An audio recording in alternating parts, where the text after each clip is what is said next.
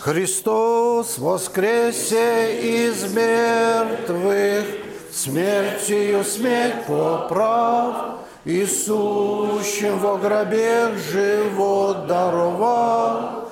Христос воскресе из мертвых, смертью смерть поправ, и сущим во гробе живот даровал.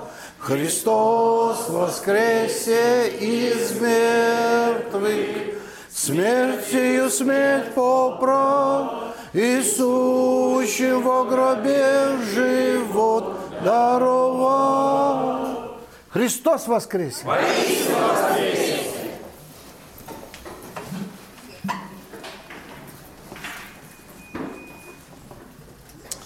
Ну что, с Богом начнем. Обычно, когда я, так случается, начинаю говорить какой-то аудитории, и, ну, так иногда шучу, говорю, вы не торопитесь, у меня, в принципе, до, до завтра время есть, я вот там. Сегодня не та ситуация, потому что без четверти два я должен уже улететь из Шереметьево. Вот такая жизнь, на колесах и крыльях, и слава Богу. Вот. Виталий, я хочу слова благодарности сказать Заболотному, да? Ну, вы передадите потом. Так, приукрасьте, как получится. А я хочу действительно сказать, может даже хорошо, что его нет, потому что... Э, а, пришел? Я хочу, Виталий, действительно выразить вам слова благодарности, потому что я никак это не представлял себе. И э, вот это то упорство ваше, которое достойно всяческого вот, э, уважения. Потому что наша сегодняшняя встреча – это целиком и полностью вот упорство, упорство Виталия. Поэтому поаплодируйте ему, пожалуйста.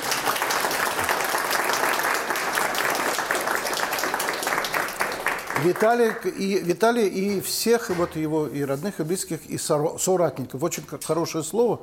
К сожалению, оно уходит из нашего лексикона, а его надо бы сохранить, потому что жизнь это, да, у верблюда два горба, потому что жизнь борьба, да? Вот, и в этой борьбе нам нужны соратники. Это древнее замечательное русское слово, да, от слова «рать». Вот, ну что, времени мало, а сказать надо о многом и очень важном. Вот как стоять? Я в профиль тоже ничего, но как-то... А, дело в том, что... Ну, начнем с главного. Почему слово важно? На самом деле. Ну, почему это так важно? А это не то, что важно, а это архиважно. Потому как... Эм, я сейчас попытаюсь в одно выступление, может быть, половину своего цикла уплотнить. А мой авторский цикл, который начинался лет 20 назад там, с 8 тем, сегодня уже больше 60 тем. Некоторые из которых это серьезно объемные циклы. Там 10-12 часовые. Вот сейчас попытаюсь о многом сказать. Дело в том, что само название... Давайте я подарю вам тоже эту фразу Пушкина – Возможно, кто-то ее знает. А с некоторых пор это моя самая любимая пушкинская э, фраза. Это не стихи. Хоть это и Пушкин. Э, он написал когда так. «Мы ленивы и нелюбопытны». Есть такое дело? Есть. Э, с детства меня волновал этот вопрос, почему человек называется человек. Ну, собственно, многие вопросы волновали. Почему солнце называется, почему дождь называется дождь, бедные взрослые. Потому что когда взрослый не может ответить на ребенка, он для, на вопросы ребенка очень болезненно это переживает. Да? Гугла не было, Ян... а они эти вещи не знают, ни Яндекс, ни Гугл. Вот. И тогда пришлось искать самому. Но главный вопрос, первый важный вопрос детства, ну, задолго до школы, почему человек называется человек? И первый, кому я тогда обратился, это, конечно, был мой дед. Я рос без матери, меня воспитывали в семье отца, отец, дед по отцу, а он был удивительный человек – мне еще очень везет в жизни. Я очень счастливый человек. И очень я родился в удивительном городе. Это Баку, где я уже не был 30 лет. И э, удивительной семье, потому что дед, который занимался моим воспитанием, он окончил в свое время царскую гимназию, потом преподавал в царской гимназии, знал множество языков, и восточных, и европейских. Э, был активным участником трех войн и двух революций – был репрессирован, чудом помилован, Написал прошение, его рассмотрели. Умер в возрасте 95 лет. Он всегда что-то читал. Наша огромная квартира это, это только книги, запомнись. Такие высоченные шкафы. Э, и я, главная любимая книга детства, это детская энциклопедия цар, царского издания. Это было написано для детей. Потом мы приобрели, конечно, детскую энциклопедию советского издания, в таком грязно-оранжевого цвета переплет. Но это невозможно читать. Но это замечательное средство, вот если у кого-то проблемы со сном, Лучше средства просто нет. Да, мелатонин, да, кажется, называют. Тут же начинает вырабатываться в огромных количествах. Вот, и э, у нас стояло там прижизненное издание «Даля», «Брэм. Жизнь животных. Мужчина и женщина». Интересная книга. «Man und Wife» на немецком, даже с готическим, готическим шрифтом набран. Дед все это читал. Вот, и там «Вселенная и человечество» такими бронзовыми переплетами. Э, с детства запомнился Даль тоже. Люблю Даль с детства. Так вот, дед знал все. Э, э, и когда я его спросил, почему человек называется человек, он, конечно, не отрываясь от книги, они велика птица для него. Это все-таки отец моего отца, это Восток. Он мне говорит, ты что, сам не слышишь? А что я должен был слышать маленький ребенок? Он сказал, человек. И все, на этом разговор. Это был тот первый случай в моей жизни, когда мозг а, принял информацию, а сердце не согласилось. Потому что было слишком просто. Да? И пришлось искать самому. Это было недолго, всего 50 лет. Ровно через 50 лет я уже оканчивал первую книгу о языке. Сегодня их, кажется, пять уже. Ну, есть еще художественные книги рассказы, все из э, ничего выдуманного. А первый из написанного вообще, первый из написанного, это я еще жил в Баку, оканчивал уже в Москве. Это повесть, э, я взяв в руки перо, сразу написал большую повесть. Э, ну, как большую повесть? Она называется «День рождения Умара Хаяма». Вот. И я заканчивал первую книгу, она получила очень широкую известность. Я, я предполагал, что она понравится, наверное, людям, но не, не ожидал, что настолько. Это тайна русского слова, заметки нерусского человека. И счастливая судьба этой книги еще связана во многом с тем, что ее благословил святейший патриарх московский всея Руси Алексей, почивший Бозе. Вообще я живу под его благословением, вот с этим его благословением. Потом позже мы с соратниками создали э, Православный центр во имя святителя Луки Войны Синецкого провели первую международную конференцию в здании мэрии Москвы, двухдневную международную конференцию. И эту конференцию тоже благословил, дал свое письменное содержание. И центр наш благословил святейший патриарх Алексей. Хотя мне говорили э, в издательстве, пожалуйста, уберите, э, все мои книги имеют подзаголовки. Потому что день рождения Умара Хаяма, самый первый, э, подзаголовок «Невероятно грустная история». А, книга «Тайны Руслов», вот заметки не русского человека. Ну, если как вы понимаете, что патриарх московский и всея Руси должен благословить, заметки не русского человека. Я сказал, что менять ничего не буду, если патриарх не благословит, значит, так тому и быть. Мне важно было, что книга написана. Это была боль, которую надо было отдать, потому что дальше с этим жить уже было невозможно. Потому что я, когда я видел и слышал, что происходит, что творят с русским языком, а почему язык это важно? А потому что э, в древнем русском языке, в церковно-славянском языке, э, язык – это название народа.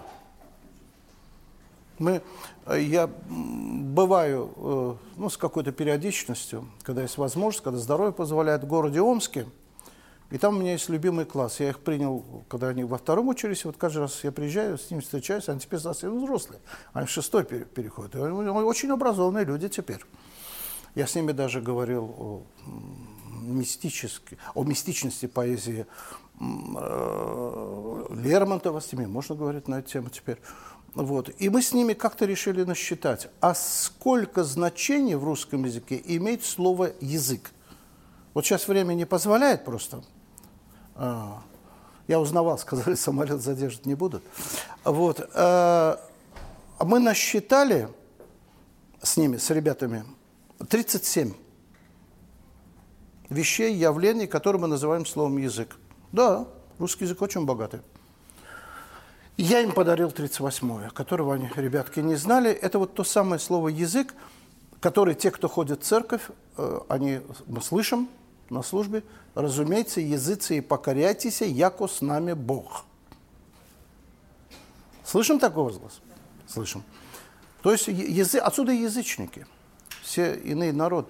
То есть нам язык, а русский язык – это Евангелие, он абсолютно свят – абсолютно свят. Не все языки являются таковыми. Особенно мне радостно и волнительно говорить об этом 24 мая. Хотя я этих святых люблю очень и чту каждый день. Каждый Божий день. Каждый день Божий. Надо помнить. Вот и сегодня не мог, хотя как-то резко похолодало сегодня в Москве, мы пришли к памятнику на Старой площади – и я там коротенький ролик записал, сказал главные вещи. Потому что есть люди, природные русские люди, тоже такая тайна века. Что такое русские? Русские вообще, да? Это ведь, когда-то я слышал это, что русские – это единственная национальность в русском языке, которая не отвечает на вопрос «кто?».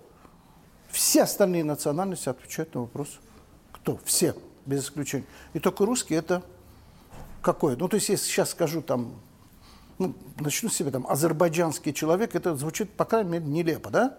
Там, или колумбийский человек, там, киргизский человек вообще. Но когда мы говорим э, русский человек, сердце воспринимает совершенно нормально, да? А при том, что этот русский человек по рождению, может быть, тем же, как Владимир Иванович Даль, да, оставил нам словарь живого великорусского языка, лучшее, красивее, вдохновение, которого нет и уже не будет никогда, а у него ни капли русской крови. Вот я о нем читаю цикл 12-часовой. И когда заканчивается последний час, я слушателям говорю, это то немногое, что я вам рассказал про Владимира Ивановича Даля. Дальше сами. Э, Даль – это не только слова, это целая галактика, это человек мироздания. Когда мы говорим, что душа человеческая, есть такой постулат православия, что душа человеческая, да, она больше Вселенной, она драгоценнее Вселенной. Это Владимир Иванович Даль. Вот это про таких людей. Это, это, это, это так удивительно. Вот. Так вот, э, у него, его э, жилах текли три крови. Немецкая, датская и французская. И ни капельки русская. Он был абсолютно русский человек. Э, сын эмигранта. Очень скромный человек. Может, это нас роднит.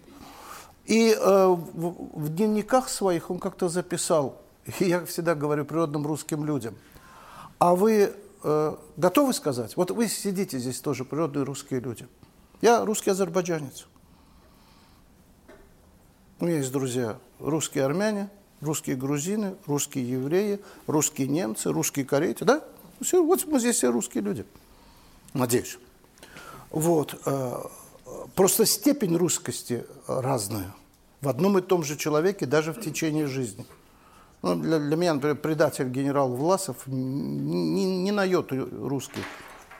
Все. Понятно, да? Вот. И об этом замечательно сказал Игорь Северянин когда-то. Родиться русским слишком мало. Им надо быть, им надо стать. Кстати, я собираю своих земляков и говорю, все, ребят, хорош дурака валять, надо становиться азербайджанцами. Да? Или там туркмен. Вот в Стамбуле много туркменов. Я только что из Стамбула. Люблю этот город. И собирают, говорят, все, ребят, надо побыстрее становиться стам... туркменами. Но Федор Михайлович Достоевский в записках напишет эту фразу. Я взял ее названием одной из глав первой книги.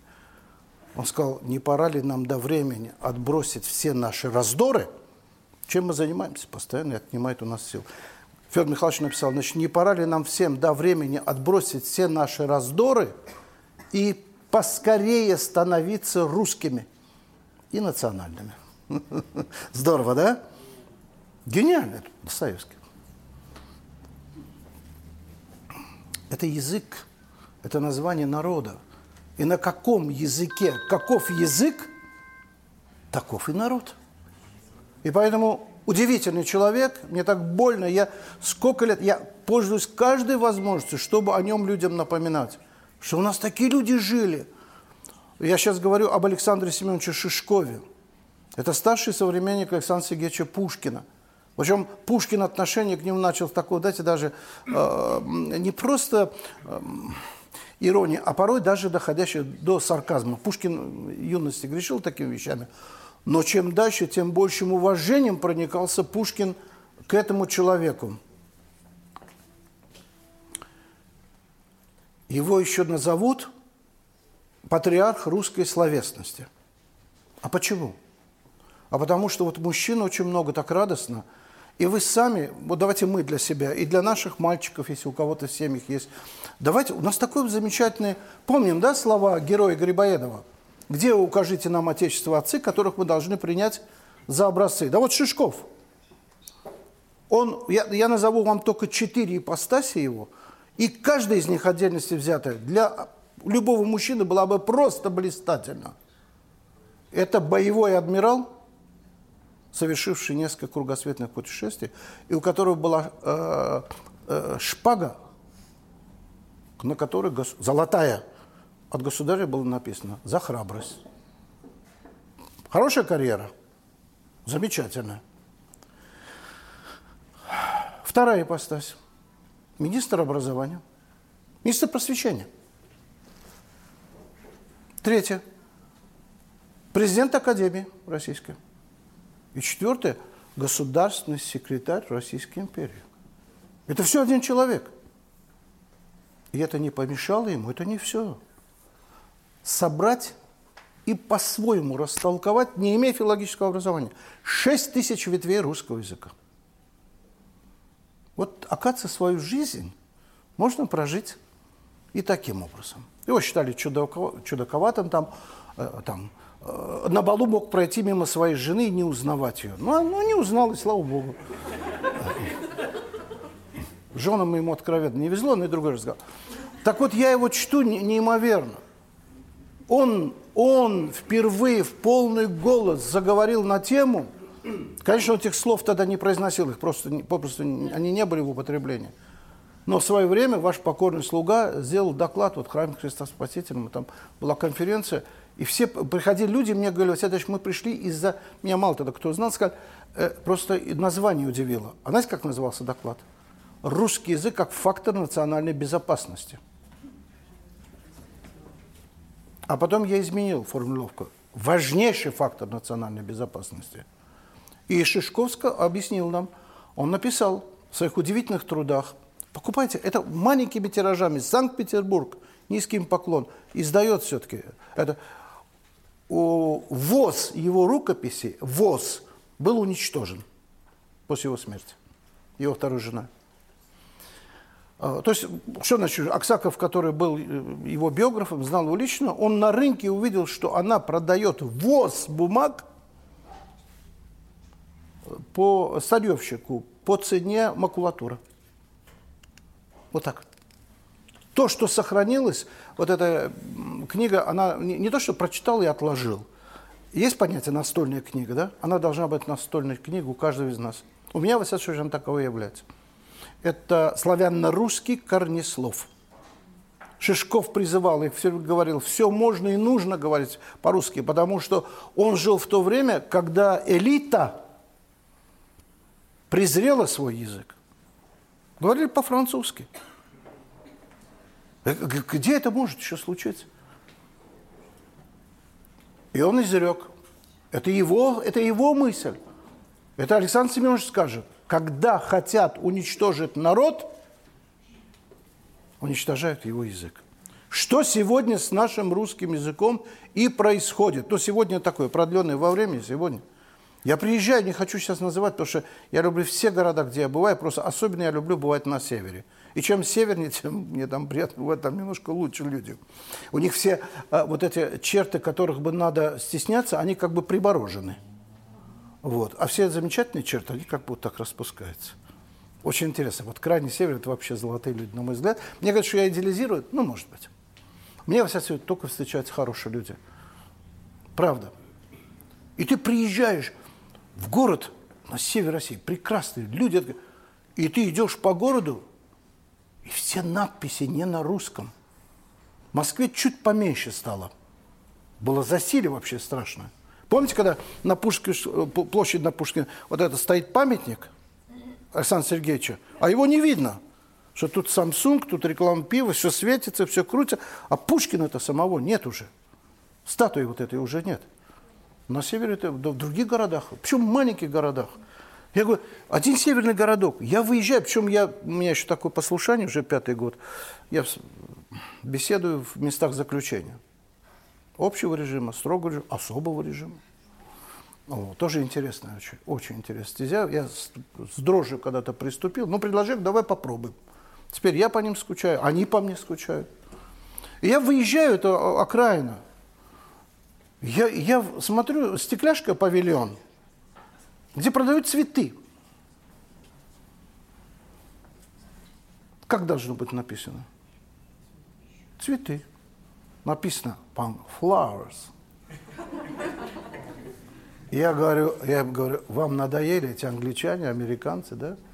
Все ездят к вам и ездят. Вынужден даже цветочный магазин назвать по-английски. Не дай бог, человек будет искать цветы своей даме.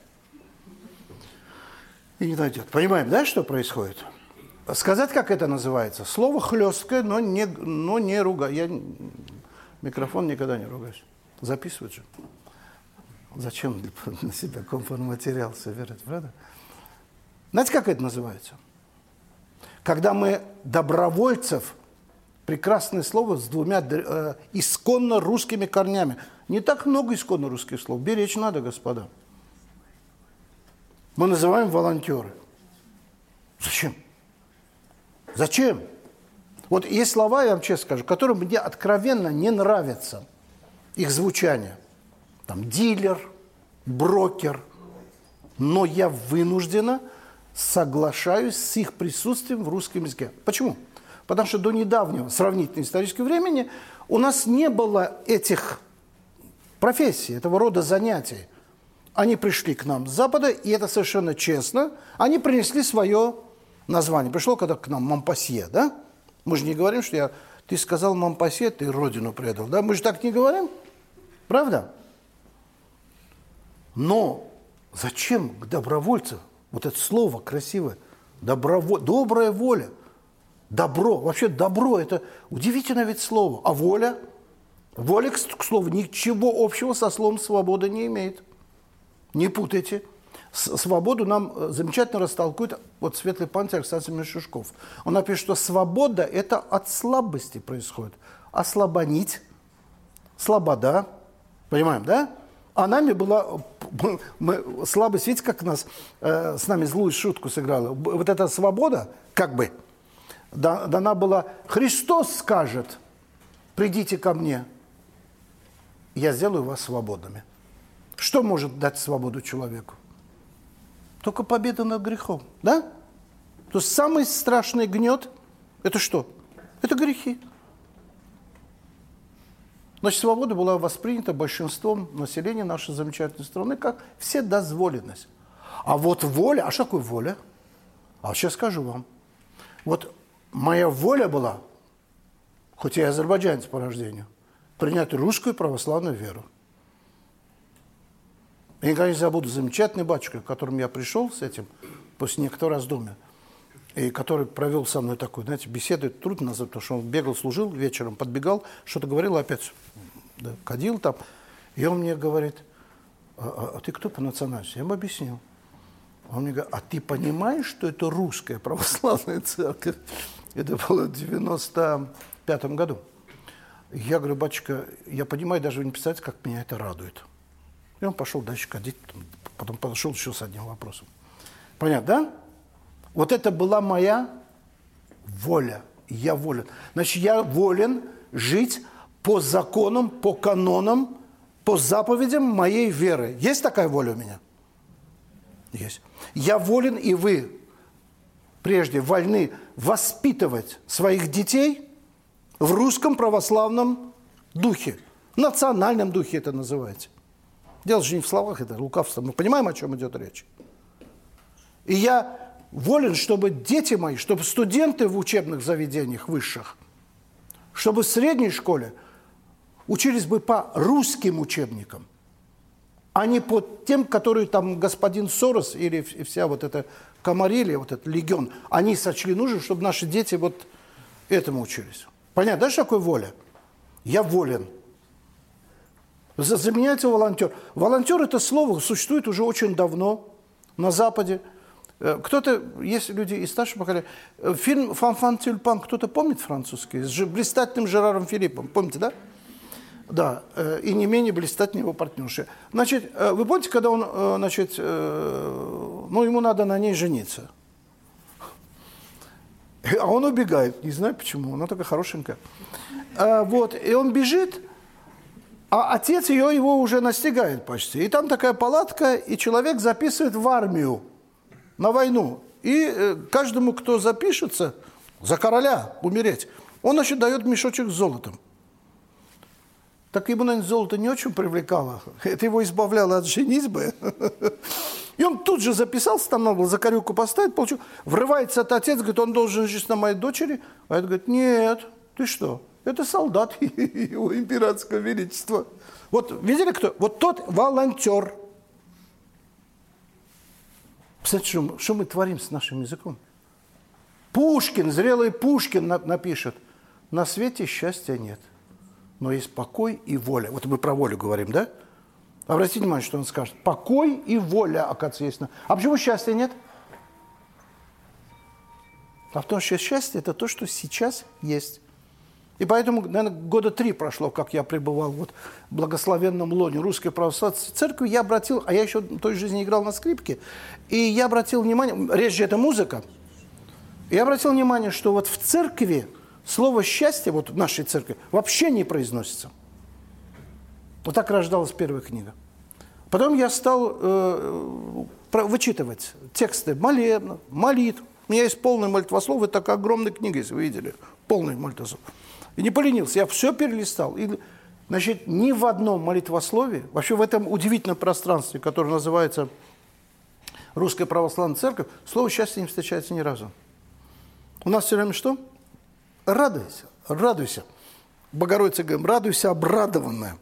Икона всех скорбящих радостей, нечаянная радость. Есть икона трех радостей. И, и, конечно, пик, это когда я встретил обращение к Богородице, это такой гимн – радуйся, обрадованная. как здорово, да? Почему? Потому что радость и страдание – это два слова в русском языке, э, которые единого духовного корня. Радость обретается только страданием.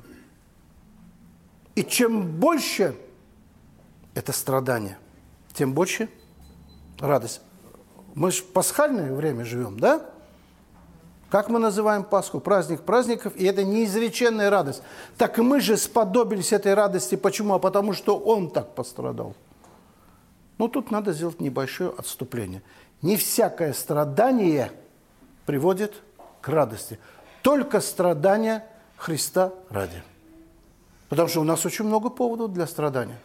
Уже не совсем новый автомобиль, да? Не совсем не совсем э, новая, свежая квартира, для некоторых не совсем свежая жена, да. А, ну, и так далее, да? Э, и, там, или шуба подруги, соседки. Да, это можно продолжать до бесконечности. Я, я один раз был свидетелем сцены замечательной. Женщина там в те годы, лет 20 назад, она в Египет съездила с семьей. Ну, съездила и съездила. Молодец. А она эти фотографии вот столько привезла. Рядом с верблюдом, на верблюде, сбоку от верблюда. И показывает женщине, которую она до сего времени считала своей подругой. А я же со стороны смотрю и вижу, как подруга стремительно перестает быть подругой. Понимаешь, да? Градус понижается. Да? И вот это же... Та страдает, это видно по ее лицу. Да? А эта радость может привести? Это, это страдание к радости может привести? Конечно, нет. Вот тут тоже надо различать. А э, счастье, почему его нет в нашей церкви, в нашей храме? Потому что речь идет о вечности. А это то, что сейчас есть элемент везения. Элемент везения. Именно везения. Почему э, э, в деревнях до сих пор, э, ну, в сельском месте могут сказать, подвезло. Слышали? Мы говорим, повезло, а они говорят, или свезло мне, обращали внимание, или подвезло. Потому что, ну, шел пешком, а его подвезли. Расстание тоже, но гораздо приятнее, да? Вот счастье – это некая лотерея, поэтому его нет и быть не может. А радость – это радость, радость, радость, радость. Радуйтесь. Апостол нам говорит, всегда радуйтесь, всегда. Как интересно. И вот эта замена русских слов, и обратите внимание, прежде всего, вот как враг работает, из русского языка изгоняются слова исконно русского языка. А вот почему книга первая называется «Тайна русского слова»? Порой ее неправильно называют. Называют во множественном числе «тайны русского слова». Нет, я умышленно написал в одной. Русский язык преизобилует тайнами. Что ни слово, то тайна. Но есть главная тайна. Вот она мне как-то приоткрылась. Я не виноват, так случилось. А, но это только после того, как я вошел в лоно церкви. Все исконные слова русского языка связаны со Христом и Евангелием. Найдете еще один такой язык? А что же мы с ним так обращаемся? Это каждое исконно русское слово, это вот эти, я написал об этом, это нити, какие-то золотые, серебряные, которые связывают каждое слово нас со Христом. А мы берем эти нити, перерубаем, отсекаем. Вот какое дело.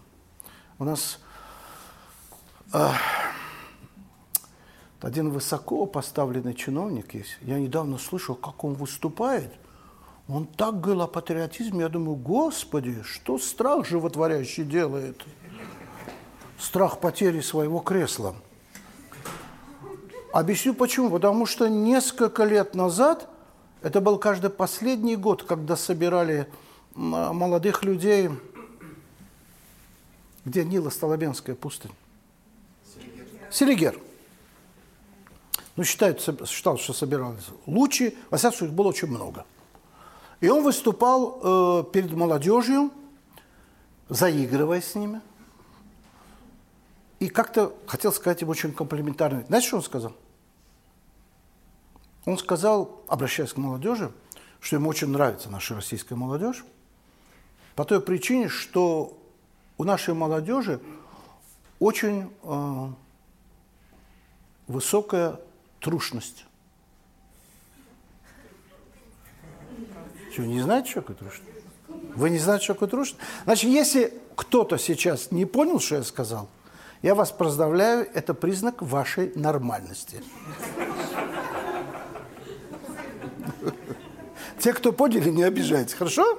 Просто вы продвинутые, а мы чуток задвинутые. Вот. Эм, я, он говорит дальше, а я дальше уже не слушал, потому что я, я же должен понять, что человек сказал. А эти улыбаются. Им нравится, что у них трушность высокая. Это что?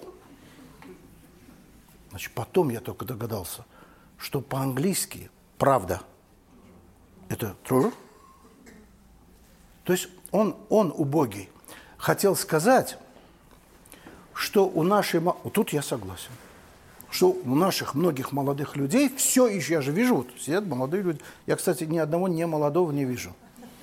Интересно, если кто-то признает, что они молодые. Вот, э, что у наших молодых людей все еще высо высока жажда правды. А зачем так, прости Господи, зачем так по-идиотски выражаться? Кто дал право вот так глумиться над русским языком? Я сейчас скажу почему. Слово «правда» – это непростое слово – оно в Евангелии запечатлено. Я не знаю, какое еще слово так запечатлено в Святом Евангелии, как правда. В заповедях блаженства Господь два раза употребляет это слово. Подскажите, как? Поработайте, поработайте, что? У нас, говорит, в гостях Василий Ждабек. Гости стоят, работают? Блаженные? Да, жаждущие правды. Нет, обратите внимание, жаждущие. Там каждое слово на месте. Объясню, почему это важно. Вот я служил в армии, в Туркмении. У нас в тени могло быть 50, 55, 60 градусов. И мы служили. И так, а э, это было на берегу моря Каспийского, Красноводск город. Потом переименовали – и вода была только, ее было немножко, опреснитель, значит, морскую воду опресняли. Я один раз выпил, и два раза выпил, первый и последний раз. Чтобы больше, больше такое ощущение камня было в желудке. И я в течение целого года не пил воду. Скажите, как? Вот этот жуткий чай в столовой солдатский, да? Если самоволка, ну, это, а, по увольнительно, если бывал в городе иногда, то квас, да, вот кисель там столовый, что, но не воды, не, не было воды. Я видел, когда закрывал глаза в эту жару, вот из всегда был, я видел большой хрустальный бокал, тонкая резьба такая, в которую наливается ледяная минеральная вода, и стенки запотевают. Не пиво, минеральное. Понимаем, да? Это, это было как вот э, мираж. Вот более года я это видел перед глазами. И я знаю, что такое жажда. Понимаете, да, что такое жажда? Поэтому блаженны кто? Алчущие и жаждущие, которые изголодались. И вот, оказывается, как надо правду искать. Как вот вот туркмен, вот они мужественные люди, как в этих песках, сотни километров песков, и, и он, как он хочет напиться. Оказывается, вот так мы должны искать правду. А второе упоминание правды? Заповеди блаженства, второе упоминание. Да, и, смотрите, как интересно, Господь нам говорит, русский язык без, непонятен без Евангелия. Это недопустимо говорить о русском языке, о великой русской литературе без Евангелия. Это несерьезно. Господь нас призывает вот так искать правду. Чуть позже Он говорит, а вот тот, кто ее найдет, будет бит. Изгнаны. Блаженные изгнаны, правды, ради. Представляете, какое-то для русского сердца это слово. Русский человек и, и из поколения в поколение образования в теперешнем виде не было. Книга вообще была редкость. Если вообще в храме было бы там священное писание, вот, это, это немыслимо вообще. Наизусть, все, наизусть, на слух воспринимать. Русское слово «наука» это Шишковский, это не я. Я бы сказал, что я, но там же придется отвечать, если встретимся. А он все-таки адмирал со шпагой. Значит, русское слово «наука» произошло от понятия «науха». Давным-давно русский человек очень наблюдатель обратил внимание, что кто больше накапливает знаний? Кто все время говорит или тот, кто умеет слушать? Да. Понимаете? Я, кстати, мое самое любимое занятие, что, к слову, это молчать. Я могу целую неделю дома промолчать. Молчать и размышлять. Р- говорить для меня всегда это работа. Я думаю, что это правильно. Понимаем, да? На ухо. Наука. И он понимал, правда, это одно из самых драгоценных. Христа как мы называем в Евангелии? Солнце правды. Солнце правды. А как здорово. И наш, ой, родной наш святой, великий благо, князь Александр Невский, вот не так давно отмечали 800 лет со дня его рождения. А так бы хотел, чтобы и вот его юбилейный, каждый год был бы его, потому что он заложил основы, по сути, великого русского мира, которому сегодня объявлена Вселенская война. Невский оставил нам такое наследие. Это удивительно. Это, это может быть, первый выдающийся русский дипломат. Это человек, сейчас умные слова буду говорить, который совершил вот этот грандиозный цивилизационный выбор. Это потом уже будет стоять вопрос перед, да, вот там, сколько раз вот будут у нас деятели политические, когда будет стоять цивилизационный выбор. Последний раз это вот наша новейшая история, когда уже почти нас превратили, им же казалось, что уже, все, уже все, нет России, а это будет очередная западная страна. Да, вот этот бульон мы э, сольемся. Когда-то этот выбор совершил великий Э, святой апостольный князь Владимир. Но и Невский тоже. Как он почувствовал, что лучше быть с Ордой, да, чем... И он нам оставил э, не так много. У него нет письменных трудов. Как нет письменных трудов преподобного Сергия, у Серафима Саровского. Словно эти люди э, прозревали, что настанет время, когда будет полным-полно людей, которые умеют писать. Да? И они э, а это тоже там же лукавство может быть. И они как бы призывают нас, чтобы мы смотрели на их житие, а оно честно, свято. То есть смотри, как я это делаю. Да? Таким образом, одна из этих удивительных золотых формул, которую нам оставил святой князь э, Александр Невский, как она звучит? Не в силе Бог, а в правде. И снова правда. Человеку из других религий, я сейчас не буду называть какая, вот так на вскидку, вы попробуйте а, объяснить, а мне часто приходится встречаться, разная аудитория. Я ни от какой не бегаю, слава Богу, что Бог – это не тот, кто сила. Как это не сила? А в правде. О, как интересно. Это трушность. Это, понимаете, о чем мы говорим? Значит, после, после революции большевики, подавляющее большинство которых имело божественное богословское образование, центральный печатный орган называют правда? Это что, случайно? Нет. Нет. Они прекрасно понимали, как русское сердце отзывается на это слово. Правда. Не в силе Бог, а в правде. Другое дело, что а, правда значит, начиналась с пионерской правды. Тут есть люди, которые выписывали эту газету. Я ее очень любил. Она была очень интересной, очень интересной. Правда, каждый номер, вот что-то интересное обязательно попадалось. И стоило одну копейку. Сегодня люди не понимают, что одна копейка, потому что они даже в руках не держали, да?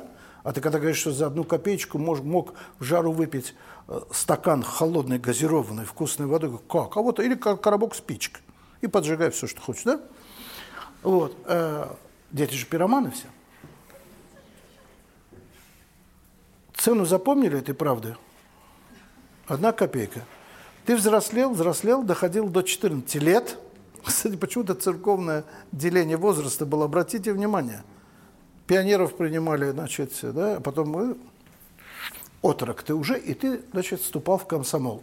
Туда я тоже вступал, а потом позже был секретарем э, комитета комсомола в УСКО с правами райкома. Перед вами бывший секретарь райкома комсомола, извините. Сам выписывал комсомольский билет и ставил печать, и знамя было. Все было. Можете осуждать, сколько влезет. Так, я же все равно потом узнаю. Вот. И уже какая газета появилась для меня? Комсомольская правда. Она не может стоить копейку, это правда. Она стоила уже две копейки. А двушка это всегда можно девушке любимой позвонить, товарищу позвонить. Двушка – самая дефицитная монета в советское время. Потом я стал членом коммунистической партии Советского Союза. Совершенно по убеждениям. Я свято верил в светлое будущее всего человечества. Что было, то было. Поэтому Господь и пощадил. Надо, знаете, вот к слову, надо быть искренним. Искренним надо быть. Потому что очень много людей вступало там, карьера там и так далее. Были, были такие вещи. Но были совершенно удивительные люди в коммунистической партии. Мы их называли кристально честный коммунист. Помните? Они все, большинство из них в войну просто крестились своей крови, и они нам эту победу добыли. Об этом надо всегда помнить. Нельзя. Пляски на гробах – это у нас такое национальное увлечение. Оно пагубное. И прежде всего для нас самих. Потому что на все это смотрят дети. Если ты не уважаешь своих предков. Как Пушкин сказал о предках, о своей истории? Он, он сказал, что он не желает никакой другой истории, кроме той, которую оставили предки. Вот, это, вот такая история. И надо ее уважать. И почему-то у нас людей, не уважающих предков, а, пожилых, старых людей, своих прародителей, называют ты как дикарь. Вы что? У дикарей такое почитание предков, они их богами почитали. И когда в детстве мы, помните, прятки играли, подбегали там к дереву, стучали, что говорили? Чур. А чур это что такое? Это сокращенное пращур. Значит, тот древний человек, который, которого мы дикарями называем, язычник, он когда чувствовал опасность грозящую, у кого попросить? А Христа он не знал. Богов много. Кого в этом случае просить? Он к дереву или к камню стучал, чтобы услышали его. И говорил, прощур, спроси. А язык порой стремится к экономии, как «спаси Бог» стало «спасибо». Да? Вот. Он оставался только щур. Щур, то есть защити.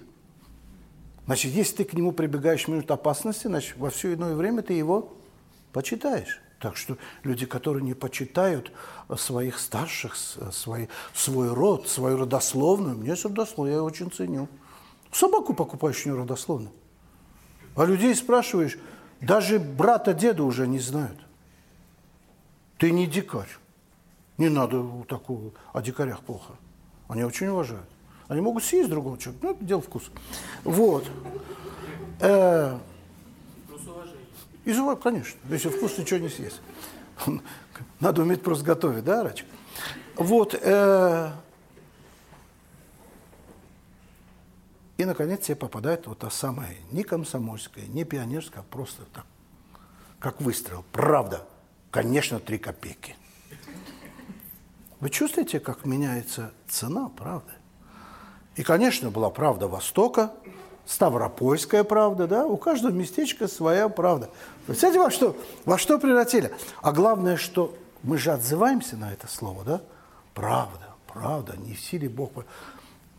И взять это слово, которое запи... этот Христос, солнце правды, и превратить это во что? Трушность. Это называется убивать язык. А убивать язык – это всегда убивать душу. Посягательство на язык – это всегда посягательство на душу человека. Значит, эм, противники наши, можно я не буду говорить партнеры, да? А, а, а, наши враги, мы боимся слова враг и вражда. Вы обратили внимание? Как у нас э, уже слово женщина же не произносится. Я женщине, которой ну, лет 35 как-то сказал что-то, что она там умная женщина или привлекательная, не помню, что-то сказал, употребил слово «женщина».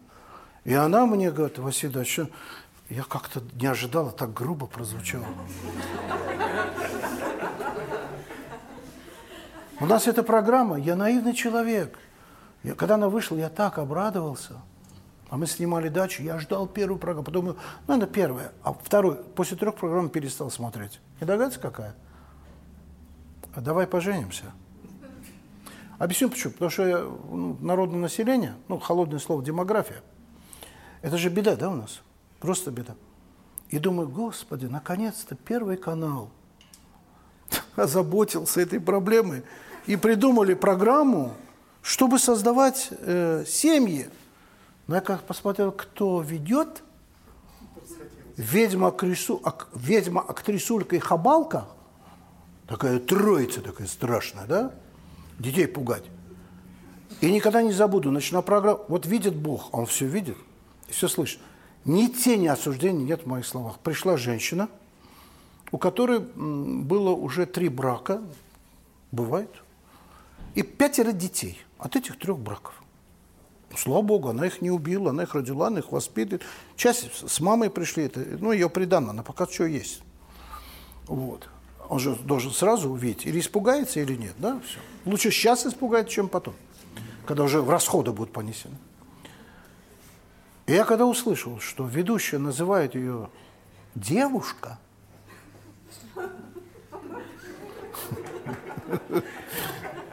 а вы, вы что, не обратили внимания, что шло слово «женщина» из нашего языка? Оказывается, это грубое слово. Я не знал.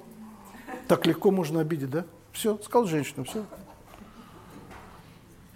Но чуть это так надо. Это было бы очень действительно смешно, если бы мне было грустно, на самом деле. Даже вот здесь искажение. И здесь. Значит, девушка, корень какое слово девушка? Дева. Ну, у девы пять детей точно не может быть.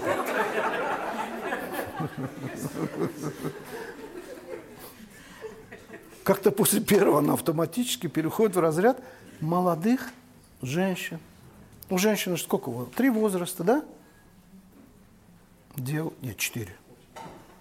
Девочка, девушка, молодая женщина, молодая женщина, молодая женщина, молодая женщина, бабушка вчера умерла. Ну, ну, женщина, молодая женщина, да. Ну, не надо так искажать. К слову, хочу сказать, что слово «девушка» до Владимира Владимировича Маяковского никогда не было обращением. Были молодая девушка, да, зрелая девушка, пожилых не, не было. Вот. Владимир Владимирович Маяковский, который очень много новизны внес в русский язык, это он сделал э, слово «девушка», вот с его обращением. Барышня, говорили. Барышня. Вот. И, э, а сегодня, представляете, какое святое слово, да? Правда, его превратили в трушность. У нас сегодня прийти куда-то и попросить бутерброд, тебя, вот особенно люди из молодого поколения, могут просто... Согласны? Да? Спасибо, кивать. Бог не понять. Вам что надо? Объясняешь, говорит, ну это же сэндвич. Там или бургер, да? По сути, хлеб и что-то на нем. Вот два слова скажу об бутерброде, потому что это в одной из моих книг, по-моему, в «Русском солнце». Мне стало интересно. Значит, упаси Господи, я же не реакционер, не ретроград. Язык у Чайковского есть, да, живой как жизнь язык. Язык должен развиваться. Русский язык очень развит, очень развит, потому что есть у него удивительная способность вбирать слова другого языка. Другое дело, что это должно происходить деликатно. Вы знаете, я подсчитал, сколько потребовалось э, времени бутерброду, чтобы стать русским словом. Вы, вы этим не занимаетесь? Вообще чем вы занимаетесь? Три столетия. Интересно?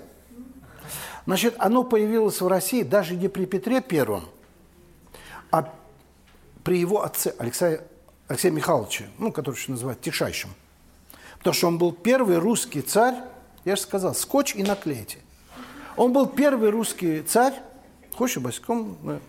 Первый русский царь, который пригласил, начал приглашать в Россию иностранных специалистов вот, массовом порядке.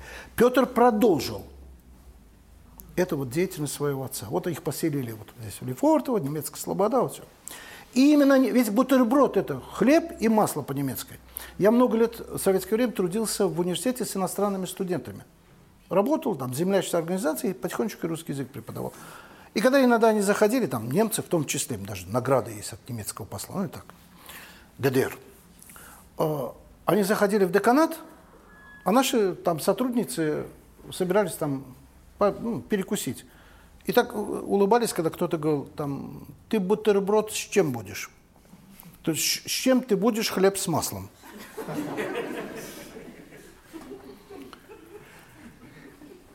Очень непросто, очень тяжело. Ну, непростой был путь бутерброда. Значит, э, есть такая замечательная книга. Для меня это сначала была книга, потом кинофильм. Наши молодые люди этого кинофильма не знают. А это шедевр советского кинематографа. Я говорю сейчас о республике Шкит. Пантелеева, да? Это, это же это шедевр. Вы помните этот фрагмент, когда вот этот беспризорник, без одного глаза мальчик такой, мамочка его, вот у кошки, он жалостливую песню пел, вот, у кошки четыре ноги. Он, когда появляется в, этом, в этой колонии, школа имени Дзержинского, Шкит, этот Викник Сор, это историческая личность, величайший педагог. Он из этих оборванцев, преступников малолетних, он такие люди вышли. Ну, как Антон Семенович Макаренко, такие люди были интересны. И вот мамочку значит, отмыли, отскребли, он же на улице под котлами ночевал, и привели в класс. Первый урок. Кто-то помнит, какой первый урок, на куда мамочку привели? Я что, сам молодой, что ли? Значит, привели, это урок немецкого языка. В чем особенность царской гимназии? Вот мне дед рассказывал. Почему они еще так удивительно говорили? Вот, как правило, немецкий язык преподавали немцы, а греческий – греки, французский – француз. Это очень важно. Потому что вот я могу говорить о чем угодно, но все равно говорит азер, понимаете? Бакинец, неистребимым бакинским акцентом. Понятно, да? Другое дело, там, ну, советский человек. Я, я не бывший советский человек, я буду умирать советским человеком.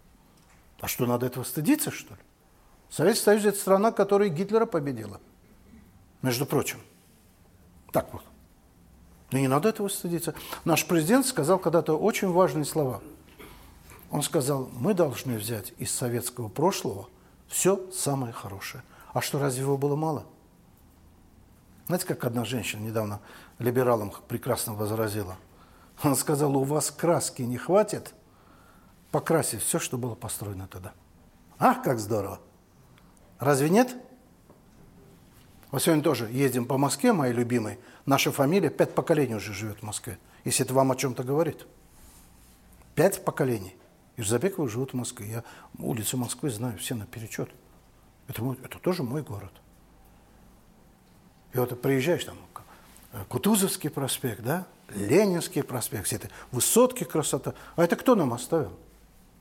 Егор Гайдар? Извините облик Москвы, вот эта красота, которая нам оставлена, с ее генпланом, с этой ВДНХ, выставка. Любим гулять на выставке. Да? И в ЦПК ОКО хорошо. Кто нам это все оставил? А, вот такое отступление, потому что, да. Давайте, да, и бутерброд, туда возвращаемся. Надо же доесть его мамочку приводят на урок немецкого языка. А немецкий, мы тоже говорили, когда, я, к слову, в пятом, мы начинали в советское время иностранный язык учить с пятого класса. Не только английский. Кого-то других иностранных языков как будто просто нет. А нас делили на три секции. Там нас громко называли англичане, французы, немцы. Мой друг закадычный, мы с детства вместе, он учил немецкий. В одном классе учимся. Правильно, правильно. И мы говорим, наша немка. А немка могла быть там русская, азербайджанка, армянка, еврейка и так далее. Так вот тогда немка, Баку многонациональный город всегда был, значит, немка, немецкий преподавала немка. Вот она так, в кружавчиках, такая дамочка, заходит. Значит, в классе новый ученик. Есть педагоги здесь? Есть, слава богу. О, как приятно. Когда в классе новый ученик, мы коллеги – Значит, когда в классе новый ученик, что делает педагог первым долгом? Он, выясня... да, он выясняет уровень владения этим учеником своего предмета, чтобы знать, как с ним дальше работать. Она подходит к этому мамочке, потому что в фильме только он мамочка, да? И задает ему вопрос. Говорит, простите, вы, она спрашивает, такая девочка, она говорит, вы говорите по-немецки? Мамочка не говорит по-немецки? Мамочка говорит, конечно. Он наглец редкий. Она говорит, скажите что-нибудь по-немецки. Вы помните, что мамочка сказала по-немецки? А? А начало? Господа, надо что-то делать с вашей памятью. Он, наглец, глядя в глаза не просто немки, а учительницы немецкого языка, он ей говорит, по-немецки цацки-пецки, а по-русски бутерброд. Здорово вообще. Это невиданная, неслыханная наглость. Бутерброд по-немецки – это цацки-пецки. А по-русски – то есть мамочка уже называет бутерброд каким? Русским. И с таким явным, не скажем, пренебрежением к немецкому языку. Значит, интересный вопрос я когда-то сам себе задал. Мое любимое занятие – задавать трудный вопрос и искать ответ. С какого момента можно считать, что слово стало уже фактом этого языка. Оно в нем стало родное. То есть перестало быть, не только перестало быть неологизмом, да, но и вообще потеряло вот все оттенки. Вот оно обрусело, как я когда-то обрусел, так бывает. Со словами тоже. Вы знаете, когда? Я вас помучил, время мало. Я для себя выяснил, если у вас другое мнение, я готов выслушать. Вот с того момента, как слово э, вписано в детскую литературу, не просто литературу, а поэзию для детей, вот с этого момента оно факты. Почему? Потому что невозможно ребенку читать стихи и сказать, подожди, я сейчас посмотрю. Э, да? Нельзя. Кто увековечил в нашей поэзии, в русской, советской поэзии, слово «бутерброд» как факт русского языка? Кто? Чуковский хороший поэт, нет? Маяковский. Увековечил светлой памяти Самуил Яковлевич Машак. Никто не скажет ведь, что я тиран и сумасброд, За то, что к завтраку люблю, хороший бутерброд, все. Все, наконец. Сколько времени прошло? Вы поняли? Какой деликатный. И, конечно, завершил блестяще, как все, что он делал. Это великий русский актер. И талантливейший, и прозаик, и блистательный поэт. Леонид Филатов. Вот я не устану, я всегда говорю, я такой счастливый человек, мне говорят, не боитесь глазить? Вы меня не глазьте, хорошо? Тогда я бояться не буду. Был юбилей театра, и впервые на Москве, как принято здесь говорить, Филатов сам читал, впервые все слушали в его исполнении. Я стоял на ногах, потому что сидящие, ну, провели там друзья, все. И, я, и, вот, и вот так я, я, я был в таком восторге и ждал, когда будет печатать. Прошло где-то около полугода и напечатали в журнале «Юность». А у меня, вы знаете, у меня до сих пор в ушах звучит его, и я его вижу. Стройный, красивый, блистательный, талантливый. И он читает вот это. И помните эти строчки? Царь, утром мажу бутерброд, сразу мысль, а как народ? Замечательно, да? Вот мы с вами совершили сейчас, попозже еще одно путешествие совершим, но иного рода. Мы совершили с вами, вот вместе с этим, прожили его, как он не просто прописывался в русском языке. И стал, наконец, фактом русского языка – у нас появилось бутербродное масло. Помните? Не знаю, сейчас есть или нет. Одна, одна из моих любимых улиц, потому что мне довелось там несколько лет трудиться, прямо на Красной площади буквально.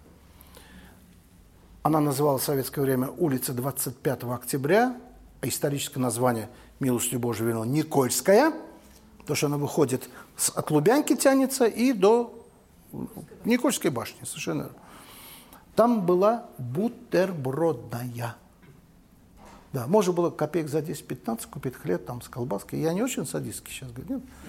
Там, с ветчиной и так далее, бутербродная. А, я не, не могу себе представить. А сегодня, представьте, какое коварство.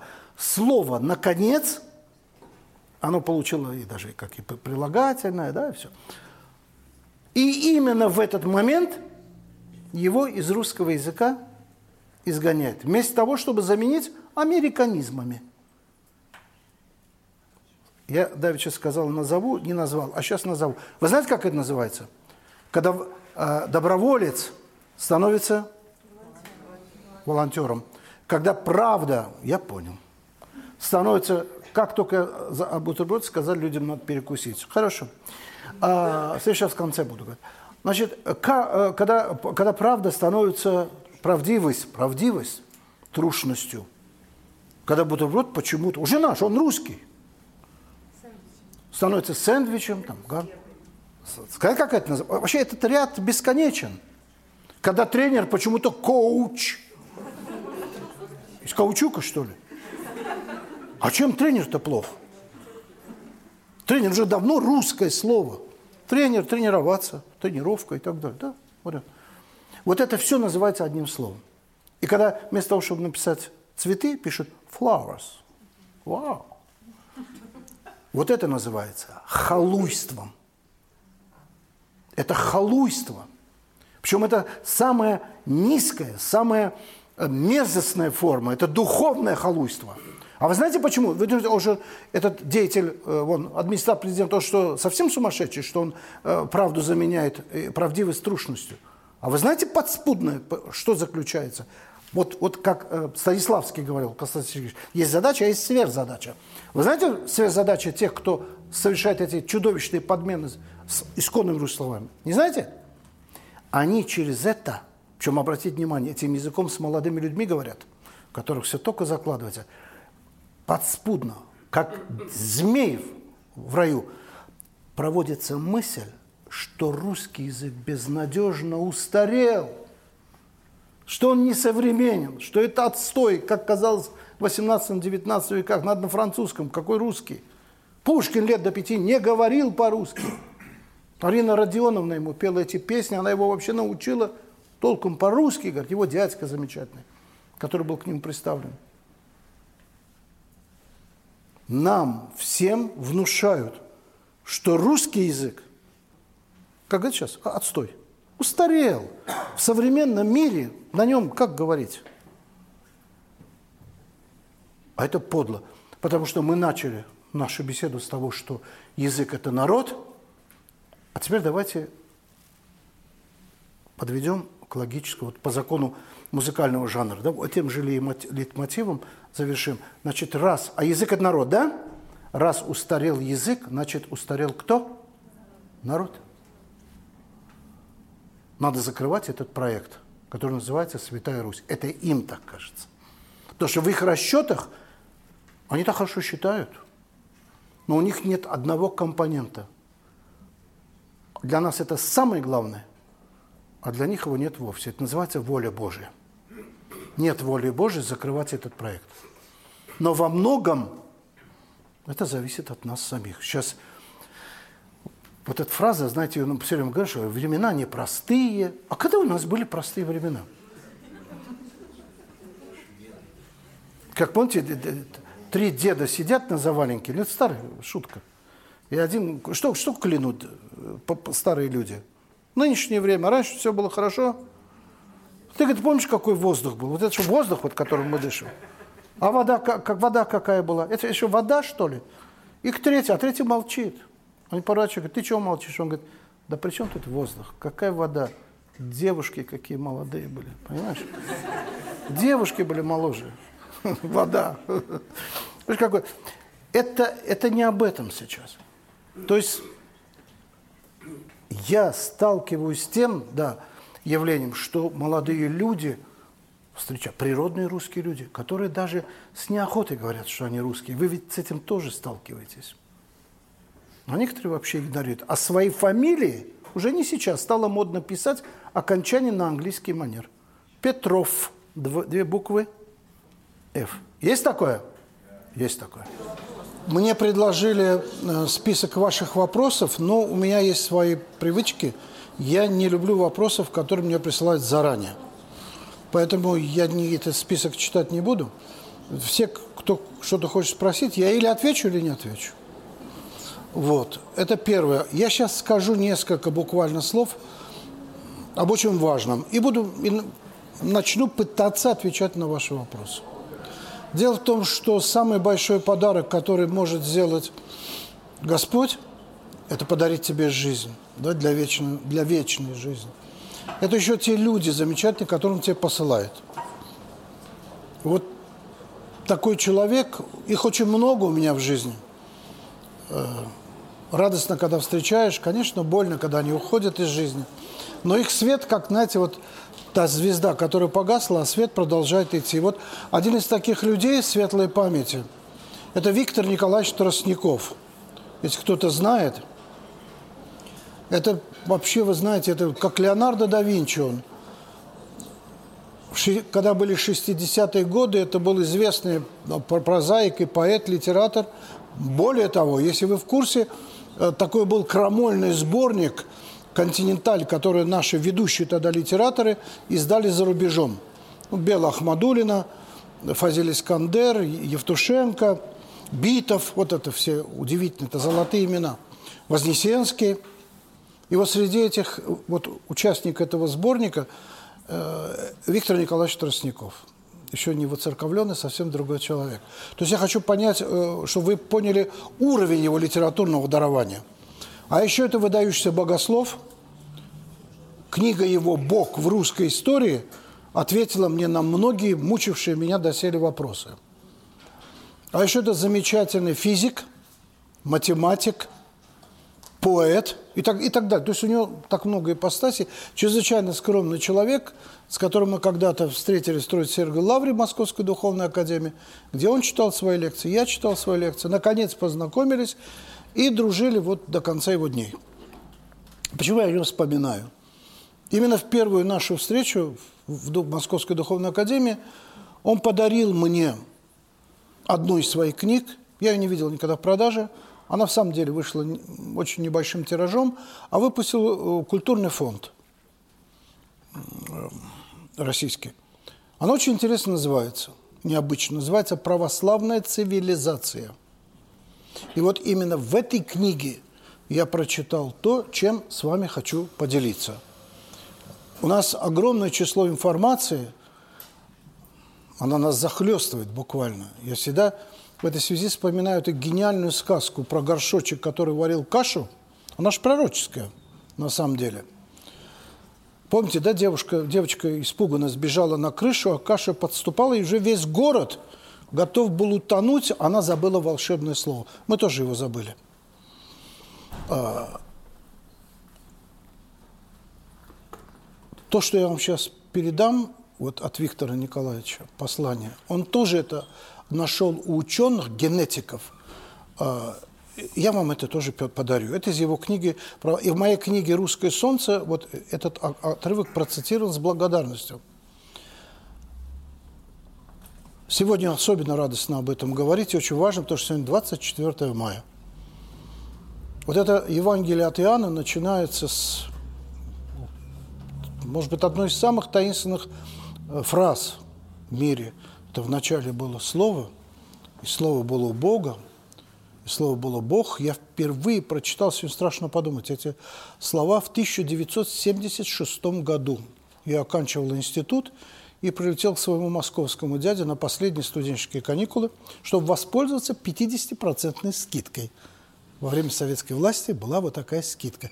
И старшеклассники, и студенты оплачивали только половину стоимости билета. Слышите? И мне одной студенческой стипендии, а это был э, еще не повышенная стипендия, потом я уже стал ее получать, это были те самые 40 рублей, значит, 40 рублей хватало, чтобы купить билет из Баку в Москву, из Москвы в Баку, и у меня от этой месячной стипендии еще оставалось 6 рублей. А рубль в день в Москве просто невозможно было проесть. Вот такие печальные времена были. Вот так, да. Как сегодня любят пугать людей, да, в Ельцин-центре каком-нибудь. Так вот, э, я когда прилетел на последние зимние каникулы, чтобы воспользоваться этой скидкой, и мой троюродный московский брат Алексей Ирзабеков, он, как и сестра, как и супруга, они окончили журфак МГУ. И он мне подарил совершенно немыслимый подарок, сделал. Даже тогда я это оценил.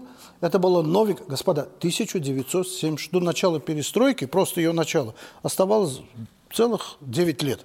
Он подарил мне новенькое, пахнущее типографской краской Евангелие. Немыслимо. Причем по заказу, по заказу Московской Патриархии. Там какой-то красный большевик печатал. Вот. И я, конечно, вот через несколько месяцев получу диплом учителя русского языка и литературы. Я прилично учился, мне нравилось учиться. Ну, то, что ни раз вообще не учил, да, вот. вот. И я читаю текст, написанный по-русски, и не понимаю, о чем речь. Вначале было слово, слово было. Уже после этого за последние два или три десятилетия ко мне не раз подходили разные люди в разных уголках России, не только России.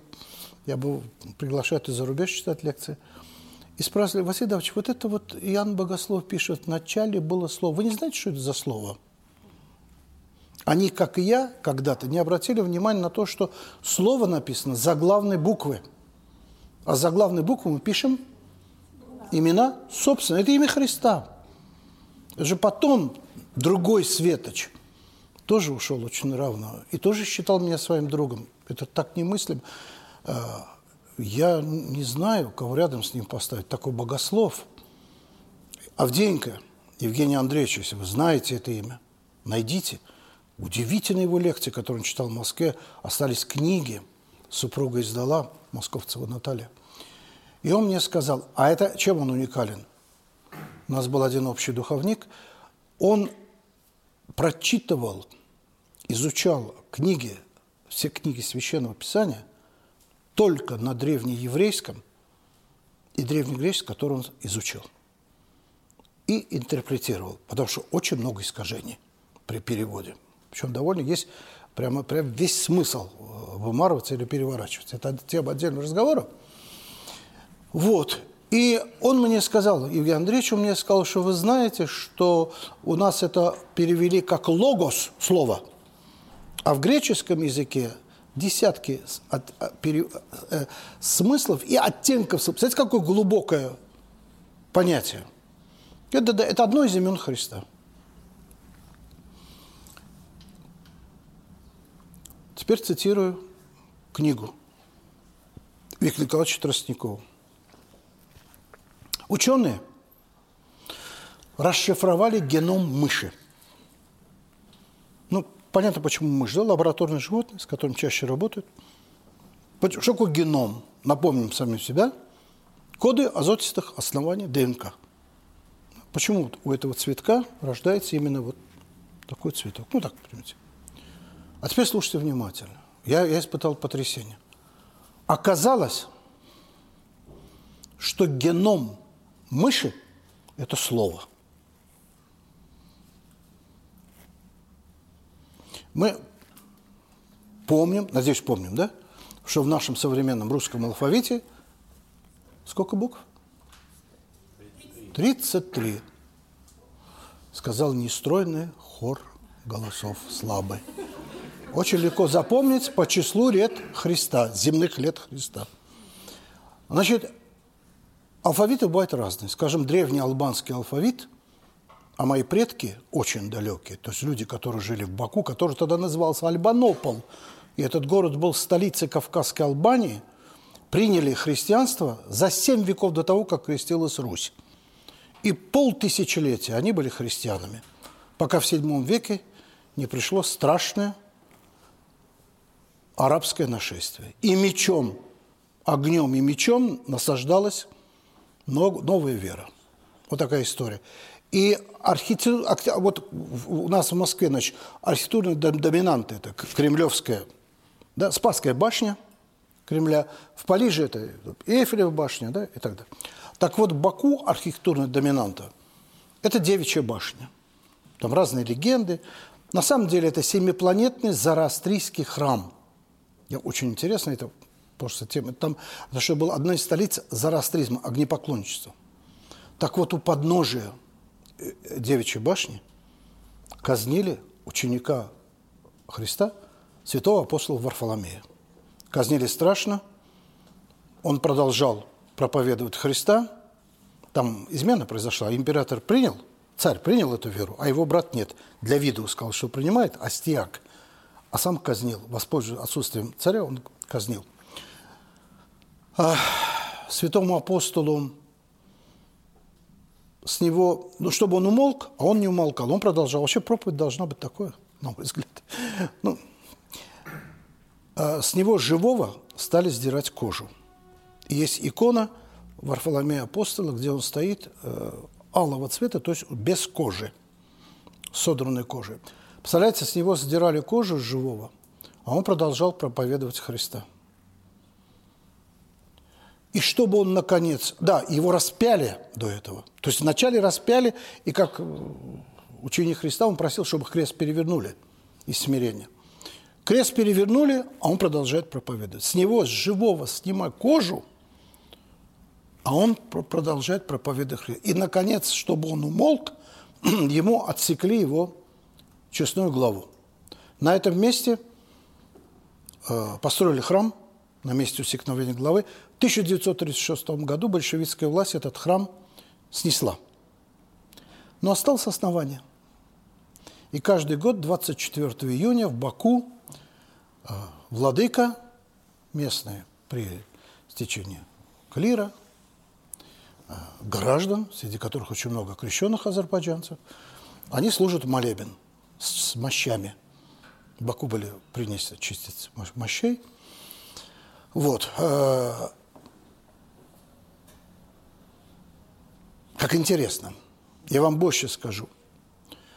Все народы Кавказа были крещены в христианскую веру. Вот. А, это, это отдельная история, история Кавказской Албании. Так вот, эм, я по поводу алфавита. Вот албанский, это Кавказская Албания, не путать с современным государством, тоже был алфавит, а, а арабы его в пыль просто стерли там целые города разрушали. В нем было 54 буквы. Видите, какие разные алфавиты бывают. А теперь представьте себе алфавит, таинственный алфавит, который состоит из четырех букв. Вот геном мыши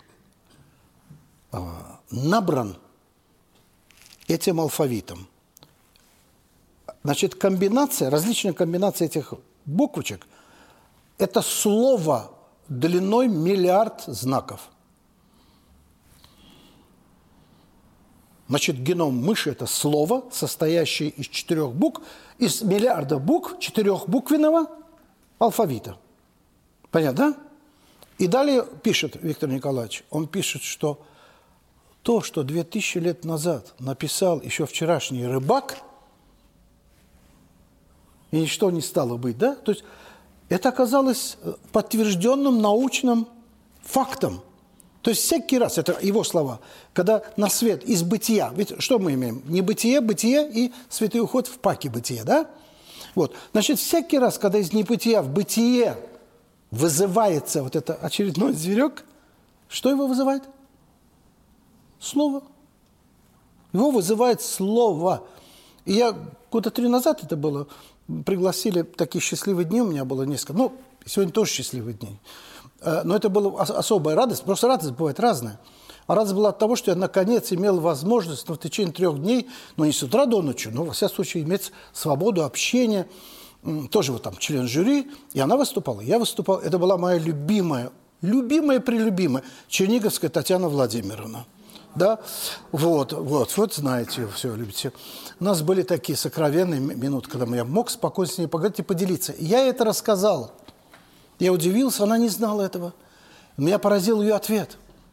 И она мне сказала, послушайте, если геном мыши – это миллиард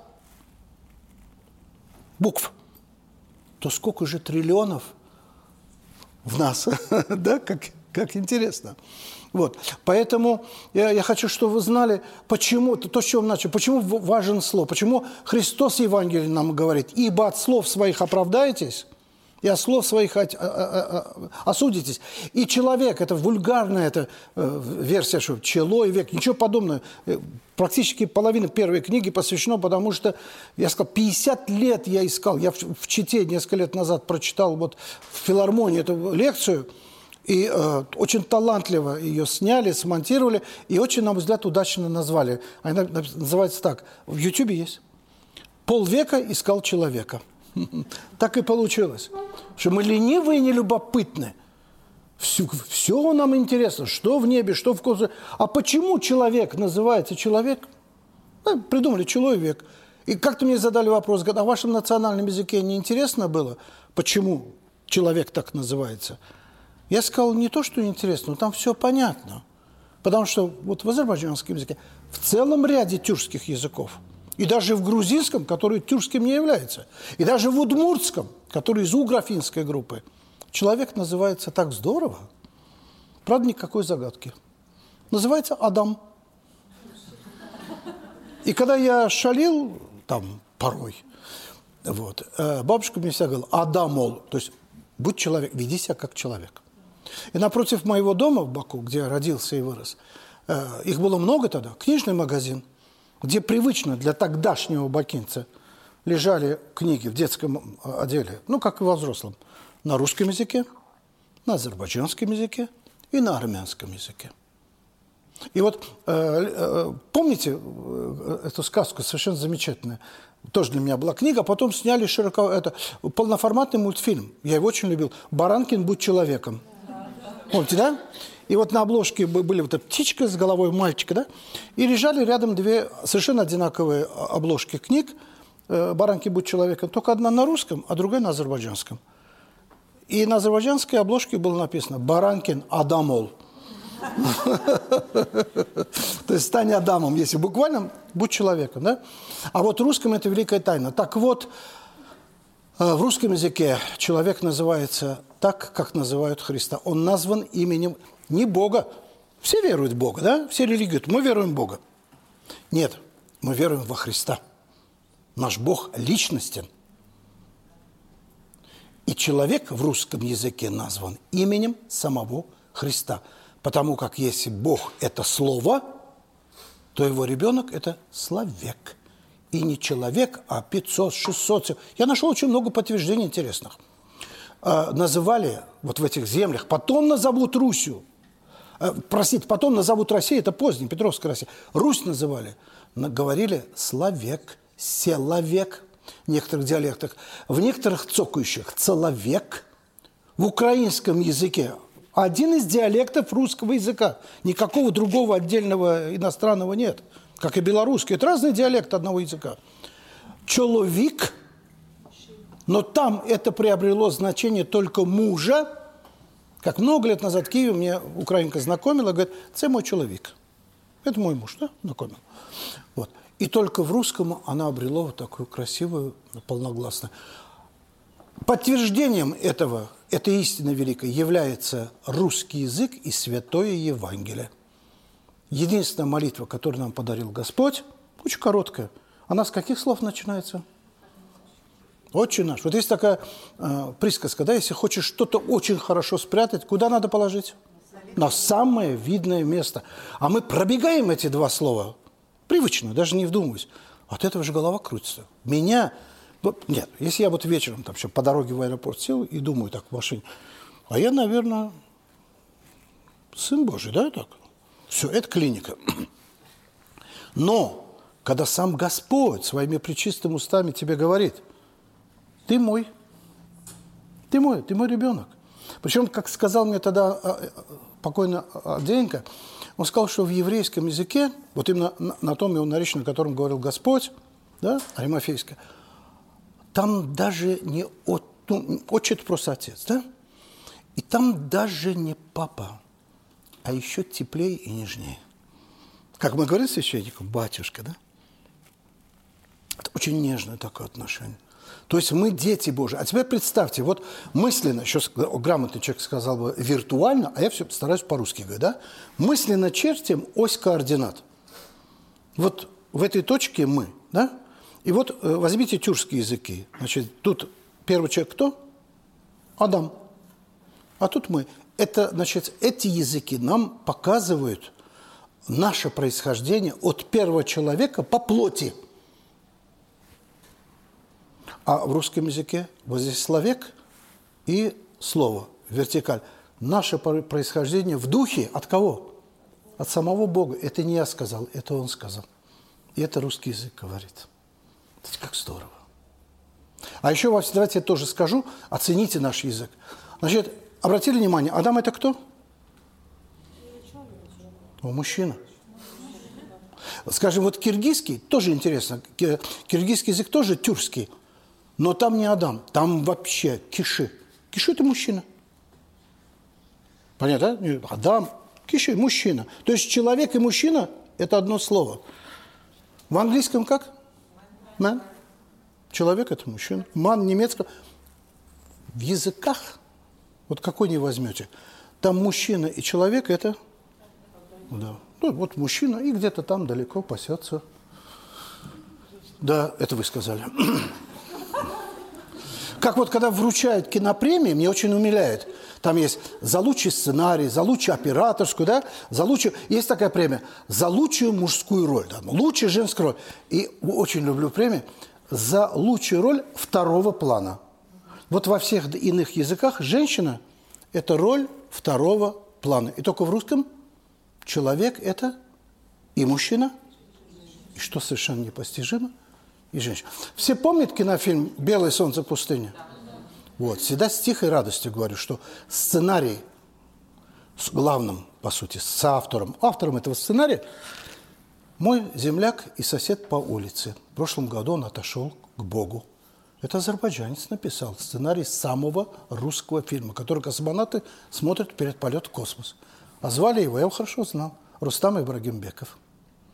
Он же написал оскароносные сценарии «Утомленный солнцем», «Урга. Территория любви», «Сибирский цирулик» – это все написал азербайджанец и бакинец. Бакинцы – это немножко другие люди, потому как они с рождения говорят по-русски. А русский язык, говоря об этом всегда с радостью, придает человеку вселенскость. Понятно?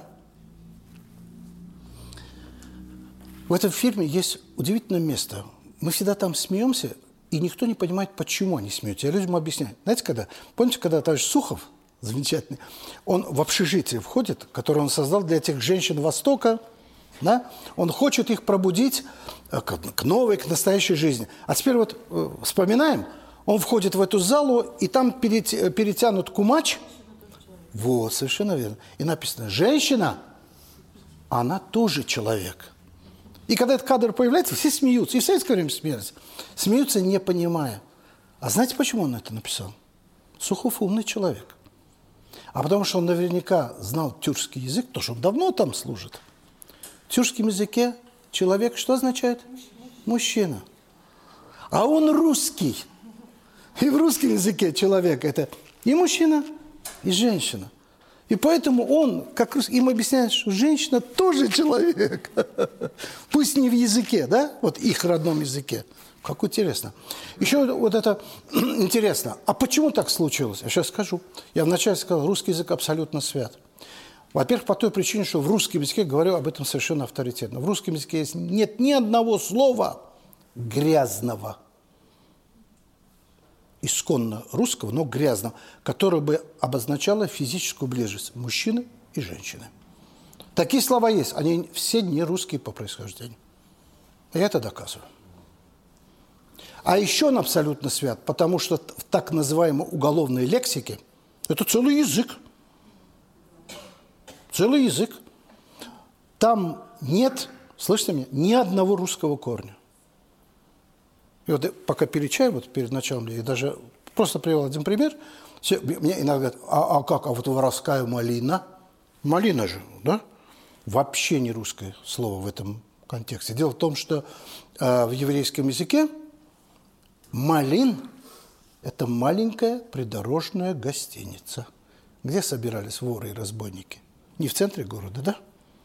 И несколько лет назад я в интернете нашел не знаю, сейчас если нет, то государство Израиль, ну, лет 6-7 назад точно было, сеть небольших гостиниц придорожных, которые так и называются, Малин. Вот так. Это можно продолжать. Любое слово, если мне скажете, я тут же объясню, почему так называется. Вот. То есть, представляете, как, каким языком мы обладаем, да? Он обса... А знаете почему?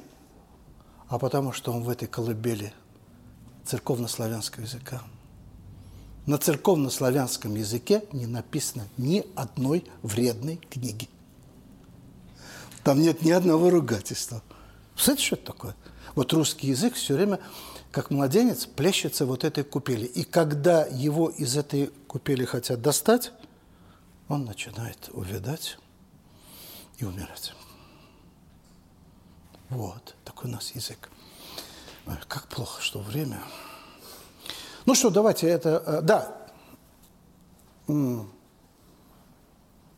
Почему в русском языке человек – это и мужчина, и женщина? А потому что наш язык, он сохранил верность священному писанию. Многие другие языки исказили священное писание, как исказили и веру. Видите, что в христианских? Вчера, позавчера еще в христианских странах в Англии креста уже нет. Они убрали везде кресты. У них нет праздника Рождества Христова, чтобы никого не обидеть, не дай Бог. Понимаете, как? Никого, никого боятся обидеть людей любой религии. Боятся обидеть людей другой цвета кожи. Вы знаете, кого не боятся обидеть? Христа. Вот Христа не боятся обидеть. И поэтому на нас смотрят с опаской и недоумением. Русский язык сохранил верность Священному Писанию. Давайте сейчас вот мысленно откроем Библию, вот книга Бытия, да, вот так перевернем страничку. Вспоминаем, что там написано? «И сотворил Господь человека по образу и подобию своему сотворил». А дальше фраза «мужчину и женщину создал их». Человек – это мужчина и женщина. И поэтому вот это пресловутое слово в анкете «пол», оно церковное, оно исконно русское. Я помню, я первый раз заполнял анкету, я в, да, в девятом классе прилетел в командировку в Москву, там, церковь комсомол, там, в общем, гостиница «Юность» в Лужниках, ЦК.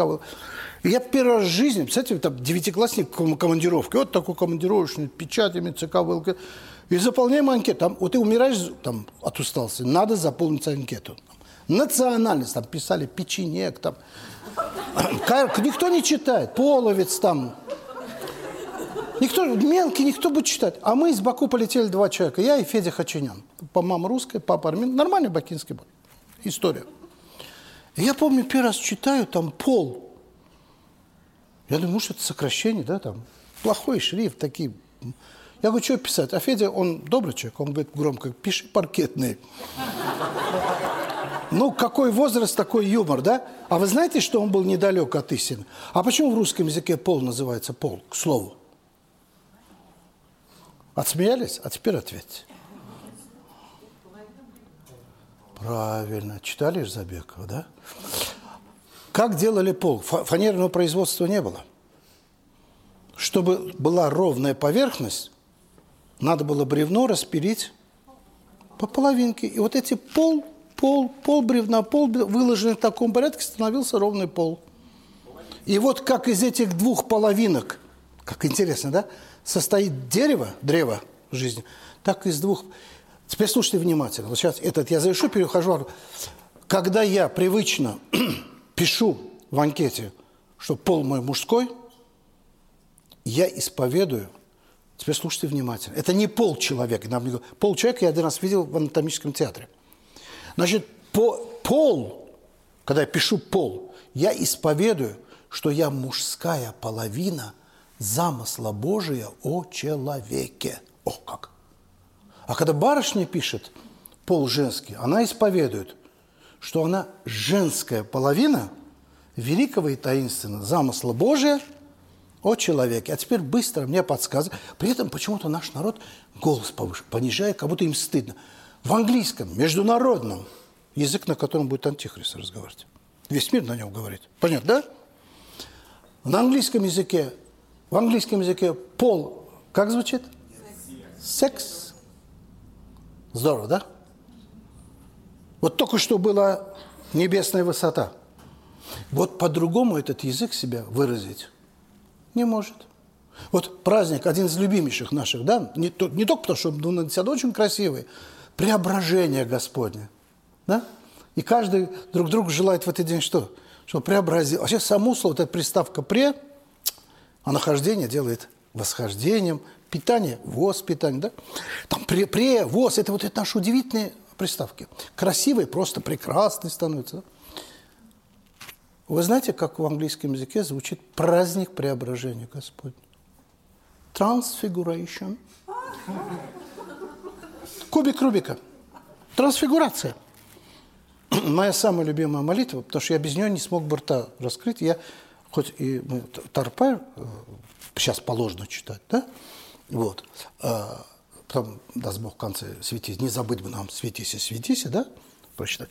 Вот. Но я, Царю Небесный Утешителю. Я все равно в уголочке прочитал ее. Это, я без нее не смогу ничего говорить. Честно, честно. Мне стало интересно. Обратите внимание, это не, не Сан Спирит, не, не, не Святой Дух, а утешитель. Не утешитель. Каждая мама своему ребенку, скажем, или отец, или брат старший, да, утешитель, или друг, супруг, утешитель. Как, какая, как интересно, да? Мне стало интересно, вот это утешитель. Потому что мы все нуждаемся в чем? В утешении. Потому что с годами у нас прибавляются только два багажа. Причем, простите, это ручная кладь, которую нельзя сдать в багаж.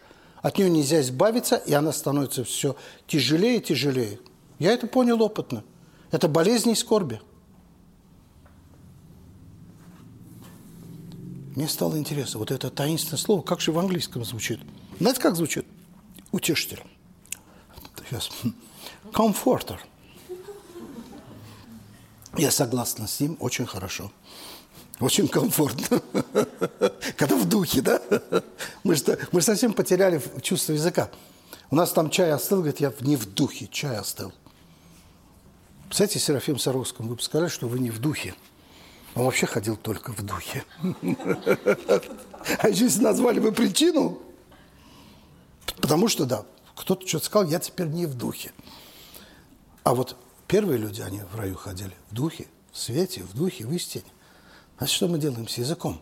Поэтому никогда не гневайтесь и не говорите, почему они нас не понимают. Язык – это народ. Какой язык, такой народ. И по-другому эти языки себя выразить не могут. А у нас стихия церковно-славянского языка живет постоянно. И приведу мой любимый, я его сам придумал, он авторский, и, и перейдем, наконец, к вопросам.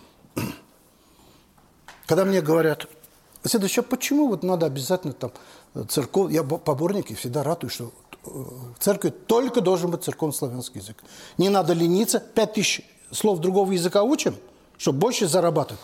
Что, ханжа, что нет? Правильно? Чтобы быть успешным. Ну, сейчас красивое слово есть. Успешным.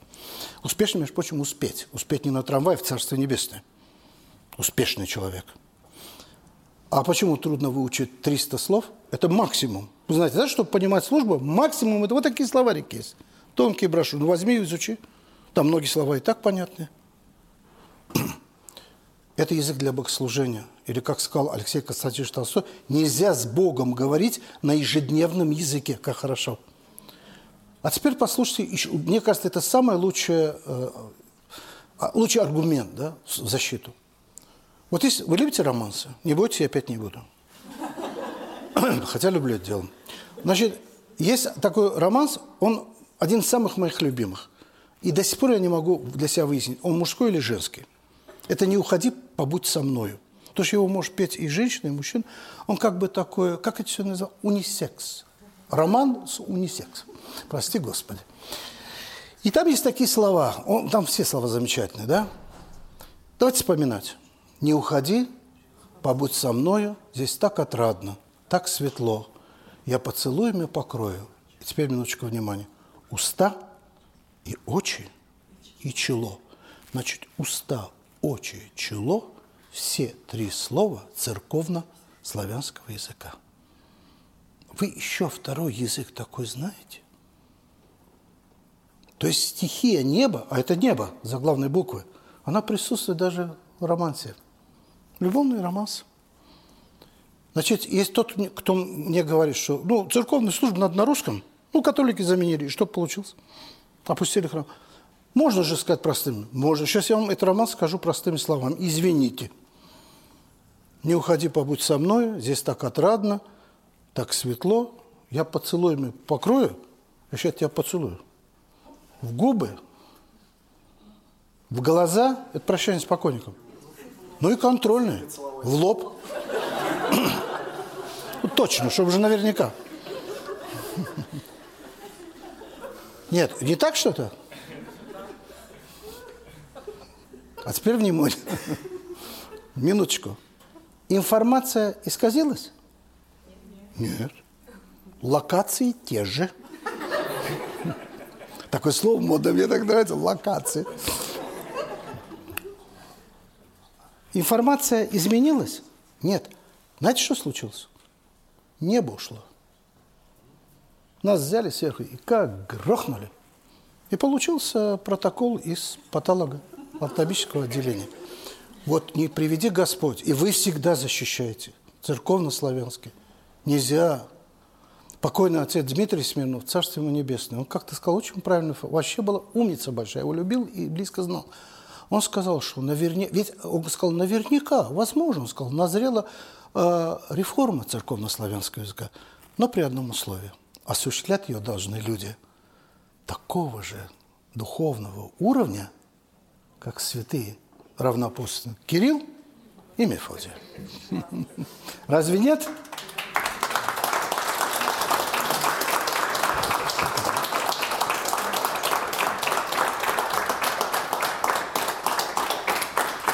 Это, это все, это память отца Дмитрия Смирнова.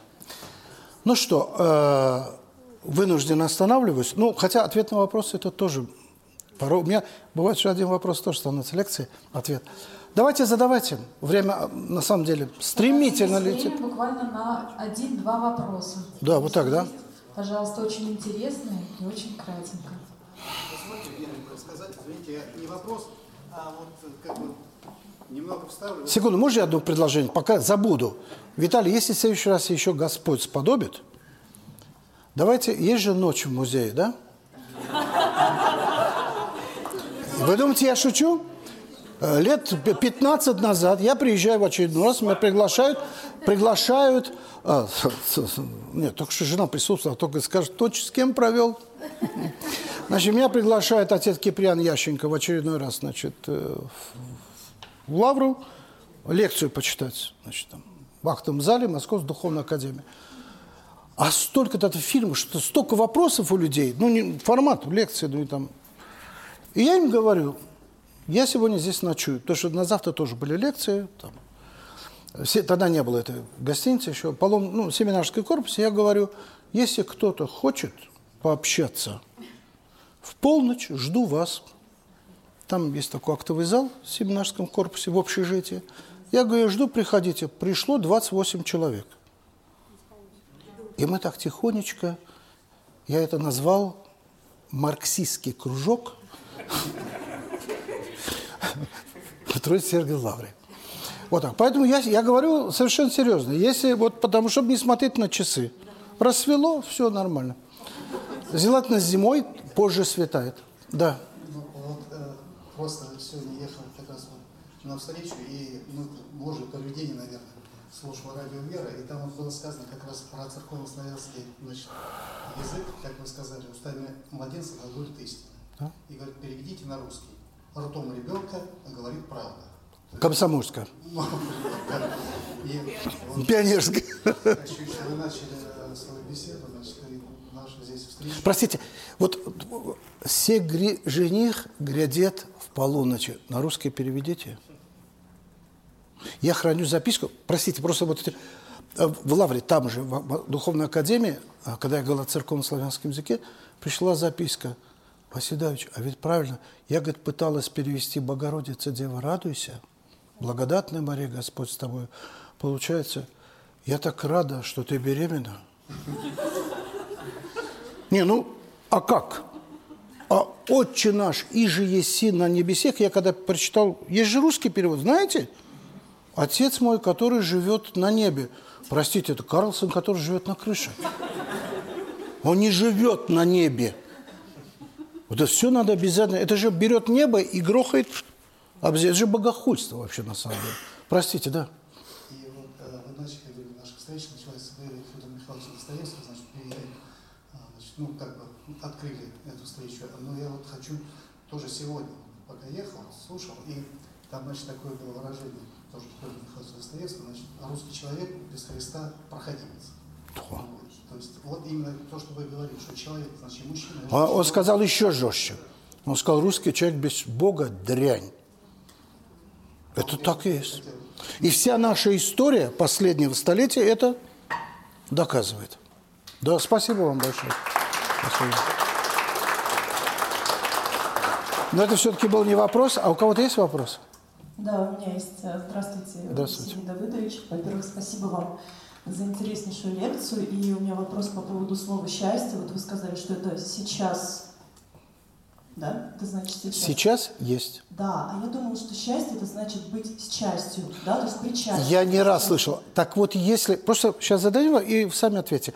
Есть, значит, причастие это кульминация литургии, да, и самое великое действие, которое совершается в мире. Мир стоит, пока совершается причастие. Да? Если это такая вершина, почему ни в одном церкви тексте молитв, ни в одном, ни в одной службе близко нет слова «счастье»? Вот ответ на ваш вопрос. И если вы раскроете словарь великого Владимира Ивановича Даля, он объясняет. Я когда нашел вот созвучие, мне так понравилось, что вот мыслим одинаково. Дело в том, что Даль пишет о счастье. Очень просто. Он пишет пожелание земного благополучия. Вот и все. Это, это земное благополучие. Такое счастье. Я вчера вышел, думал, уже автобусы не ходят, а они еще ходят. Спасибо. У Лермонтов, ведь это целая, это отдельная лекция, это вот одно коротенькое стихотворение лекция, белеет, э, это стихотворение Лермонтова, белеет парус одиноко. Это шедевр. Мы вообще не понимаем, что мы читаем. Ведь это стихотворение о потере рая. Самая великая трагедия в истории. Он счастья не ищет, потому что он в раю имел радость. Тот, кто обладал радостью, счастье искать не будет. И не от счастья бежит, что бежит он из рая, где было несчастье, а была радость. Это стихотворение великой трагедии. Это же Лермонтов. А нам там задают, ты ты ты ты и сказал, пошел дальше. Потом, когда прихожу в школу, говорю, Евгения Онегина проходили, все, да. Первый вопрос, никто не, я говорю, вы не проходили, вы, а, спрашиваю, вы изучали? Да.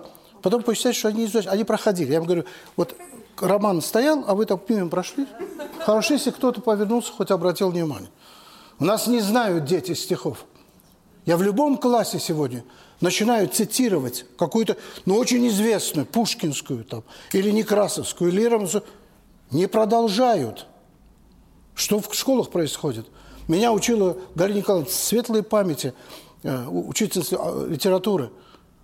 На уроках она не могла себе это позволить, но на факультативе она читала Евгения Онегина нам с первой и до последней строчки наизусть. А, Продолжаем. Василий Давидович, да. огромную благодарность, как бальзам на душу, э, ваша сегодняшняя встреча, особенно с учетом того, что ну, те события, которые... Надеюсь, не рижский бальзам, нет? Да, тем более в связи с тем, что сейчас вот те события, которые происходят в мире, они достаточно неплохо подняли патриотизм в России. И, соответственно, хотел бы вот, э, спросить вас такой, может быть, он будет обширен, но хотя бы буквально два-три совета, как э, в себе воспитывать вот то самое чувство, да, хорошей, культурной, получается, вот, вот того, о чем вы сегодня рассказываете, да, вот чувство слова, чувство смыслов, что-то, может быть, почитать, что-то, может быть, на что-то обращать внимание. Как научиться вот той науке, которую вы сегодня нам преподаете, о которой вы сегодня нам рассказываете? Спасибо, дорогой. Дело в том, что если я за что-то очень сегодня сильно тревожусь, это даже не за боеспособность наших войск, в которых я, собственно, уверен. Меня больше всего тревожит то, что происходит со словом, с понятием патриотизма в нашей стране. Это превращается в такую рекламно-разменную монету, если кто-то собирается, и видно, что собирается на этом спилить очень большие деньги, это один вопрос, да? Значит, про, про себя хочу сказать. Никто ни разу не сажал меня дома не усаживал и не говорил, что ты знаешь, ты должен любить там родину, да? Нет. Значит, приведу пример. Один известный русский деятель культуры, я очень уважаю. Его когда-то задали вопрос, вы такой воспитанный, вы такой культурный человек. Наверное, родители с вами, отец ваш, известный человек, проводил с вами какие-то беседы. Поделитесь, о чем с вами говорил отец. Вы знаете, что он сказал? Я даже не сразу понял. Он сказал, меня воспитала полоска света из-под двери кабинета моего отца. Представляете, в какое бы время суток ребенок не вставал бы, проходя мимо кабинета отца, всегда горел свет. Отец всегда трудился. Или посадить, бездельник сажает другого бездельника и говорит, ты как себя ведешь? Раз я в... Вот это, не дай бог, детям никогда не говорите «я в твои годы». Потому что мой покойный отец все время мне говорил, я в твои годы, в твои... я такой, ты все. Во-первых, не с того начал. Уничтожайте свои дневники, ведомости вот эти четвертные. Унич... Это такие корпоративные документы, если они у вас такие, как у меня, у моего отца были. Что я как-то копался в комоде и нашел ведомость моего отца там за какой-то класс. Я ужаснулся. Что, по его словам, получилось, что он, ну, если не почетный святой уже, то кандидат. И это было, кстати, крушение. Я был ребенком, это было такое крушение. Да? Флабер когда-то сказал, мне очень нравится, до идолов нельзя дотрагиваться руками, с них сходит позолота. А когда мы сами себя идолов лепим, а потом невольно до них... Зачем? Зачем? Наш пример. Я, кажется, понял. Значит, я знаю только один действенный прием, как угодно назовите, хотя прием это из, из спорта, вот занятие такое. Одно я знаю точно. Другое дело, что, увы, ах, я виновен, потому что у меня не всегда хватает усердия, времени. Саможаление очень мешает жить. Такая беда у нас есть, саможаление. А если мужчина себя же, это все кранты. Это усаживать своих близких и читать вслух со своими комментариями русскую классику. Вы знаете, такой тихий ангел пролетает. И в семье меняется вот сам состав воздуха. Как вот в Лавре давно я заметил, с площади вот Лаврской проходишь вот эту арку, да, и заходишь уже туда, идешь преподобную. Вы не обращали, что это разный воздух?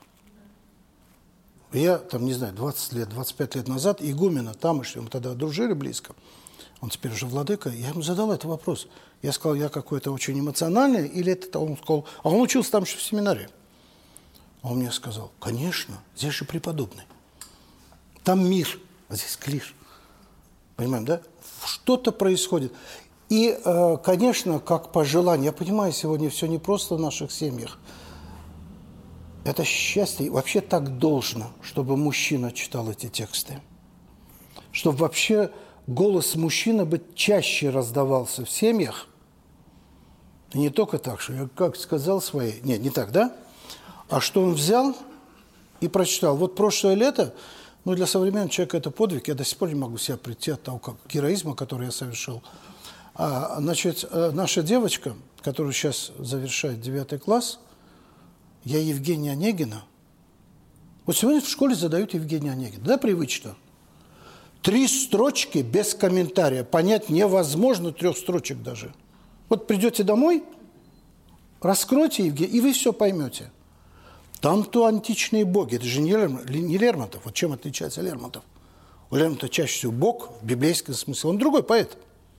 А у Пушкина потом какие-то современники его. Это было актуально тогда, все вообще непонятно, кто такие, да? Какие-то обороты речи там на прогонах. Что за прогонные? Какие-то почтовые, да?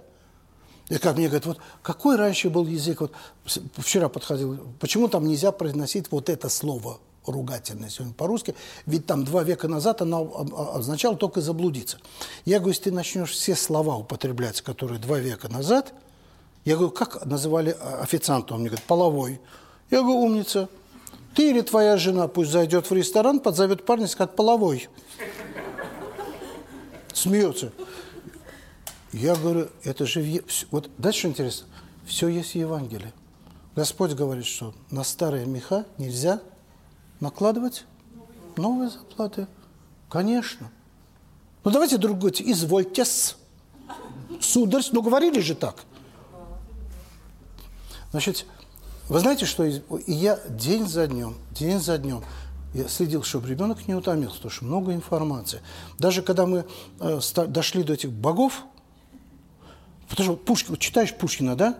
Но там, где мельпонерно, бурно, печально раздается вой, где машет мантию мишурной, она пред хладную торпу, где талия тихонько дремлет, и всплеску дружеский неимненный, и где, где терпсихоре лишь одной, девица зритель мада. Это я счет про что прочитал, если вы трезвы?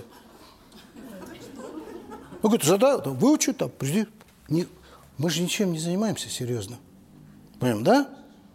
И вот, во-первых, рассказал, что это за боги, да? Потом говорит, ты знаешь, давай это еще закрепим. Мультфильмы, да? Помните, советское время была замечательная мультипликационная серия «Античные мифы». Там и аргонавты, и Артемида, это, э, да, и клубок Ариадны, помните? И это вот это, э, Гаргона, ребенок, когда ты рассказал, подкрепил, а это все мы так читали Евгения Онегина. Удивительное. Это вообще то, что в школе говорят... Вы знаете, что Евгений Онегин, роман, сегодня гораздо более востребован, чем э, современник. Это о том, как воспитать человека. Причем все самое главное. Нам Онегин сказал, Пушкин сказал первая строчка, которые нам задавали и сейчас задают наизусть, а мы вообще пробегаем. Помните, да, это вечное сочинение? Онегин – лишний человек. Помните? Читающий Евангелие, Господь говорит, а у вас же и волосы на голове – все сосчитаны, и ни один волосок не упадет, если не будет воля моего отца.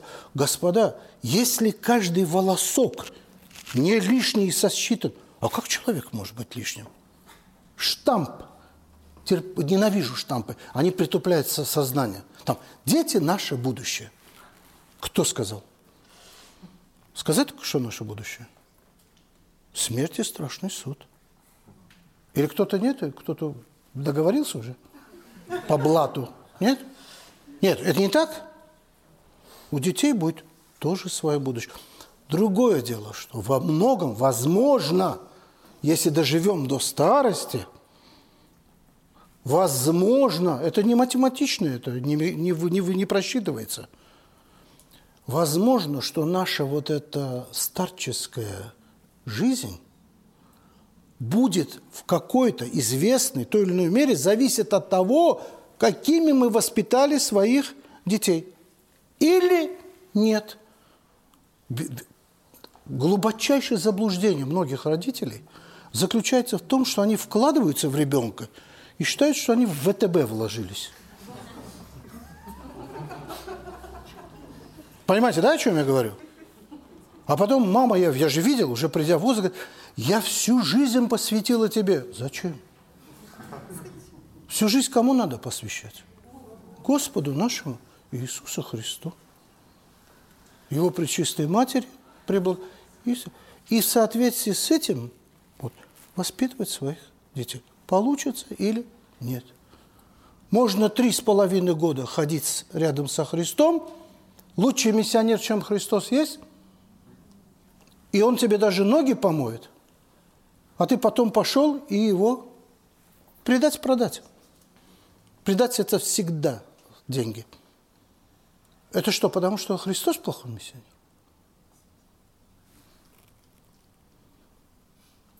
Делай, что должно, и будь, что будет. Это, это девиз моей жизни. Делай, что должно. Все это уже все? Женщина в черном говорит, уже все. Я как раз об этом говорил. Понимаете, да? Поэтому сейчас завершаю. Вот когда я с этой замечательной своей девочкой ни день, ни два, ни три, ни одну неделю выбирали хорошее время в течение дня. Можно было пойти туда, погулять. А да... И я с ней вот так, шаг за шагом, знаете, мы вгрызались в этот роман. Знаете, что я запомнил? Я не знаю, там она что-то что, запомнила, даст Бог, она еще должна это прочитать, и еще потом, может быть, позже со своими детками. Я потом сказал супруге, что то выражение глаз, когда она на меня в это время смотрела, я никогда не забуду. Давным-давно я не видел, чтобы так смотрели. Это была не только любовь, она всегда меня любит. Это еще было какое-то удивительное даже не признание. Это, знаете, то, в, чем мы так нуждаемся. Это было уважение женщины, пусть еще девочки, к мужчине. Потому что мужчина... Я уже хотел Путину написать, когда новый текст принимали, что запишите одну статью. Мужчина обязан быть умным. Нет ума, считай калека, это про мужчин. Потому что женщина родила ребенка, и как апостол написал, жены спасаются чадородием. А мы убоги чем? Чем? Ребенок, сегодня старшеклассники, так, ну, с ними надо говорить. Я с ними о любви, о семье говорю. Я говорю, вот чем отличается женщина от мужчины еще? Знаете, вот много отличий. Вот женщина даже в любом возрасте, вот когда у нее есть ребенок, ей достаточно, что ее ребенок ее любит. И она уже счастлива. Он может ее мучить, он может доставлять ей массу забот, хлопот, до слез доводить. Но вот он ее любит все-таки, и она счастлива. Мужчины не такие. Вы знаете, в чем больше всего мужчины нуждаются с годами? В том, что... Нет, не приведи Господь. Во всяком случае, не показывайте вида. А мужчина больше всего нуждается, чтобы его ребенок, особенно если это сын, его уважал уважал. Обратите внимание, мужчины, вот собираются люди, вроде нормально, выпивают, да? Даже незнакомые люди. Выпивают, выпивают, а потом как выпьют. А после этого, обращали внимание, да? Знаком, незнакомый человек, он о чем спрашивает? Ты меня уважаешь? Это, это вроде смешно. А вы знаете, о чем говорит? Оказывается, в мужчине это очень важно. Что, причем это человек, которому больше никогда не встретят, да? А ему важно, а вот он его уважает или не уважает. Поговорите об этом с мальчиками. И я всегда старшеклассникам или студентам говорю, придет тебе ребеночек твой, вот с этой картинкой, которая меня в детстве поразила, стоит красивая женщина. А ее нельзя не обратить. Я говорю, у нас дома были старинные книги, там такие иллюстрации были. Там мужчина и женщина, три тома, немецкое издание. Стоит полный рост женщина, вот отсюда у нее разрез, красивая нога, она вообще очень приятная. Если бы не одно обстоятельство, в руке у нее меч, по которой стекает струйка крови, а под правой ногой у нее отрублена голова мужчины. Такой ура феминизм, да? Кто это? И написано Юдив. Я говорю, к тебе... Мальчик никогда не пройдет мимо этой картинки. Что за сюжет? И хорошо, если не пройдет. Значит, он еще нормальный мальчик. Да если будет проходить мимо, уже тревожно. И он придет, говорю, к тебе, к отцу. Ты же папа, да? Мы же, да, да, нам Господь, знаете, что дал? Что до определенного возраста наших детей мы для них как боги. Как для домашних животных мы всегда боги. Да. Для кошки своей или для собаки ты бог. Хуже, если только для кошки и собаки. Вот. И приходит и говорит, кто это такой? А ты ему что говоришь? Что там написано, Юди? Я тебе телефон купил, иди погугли. Так же мы разговариваем. Я тогда задаю, говорю только одну последнюю вещь.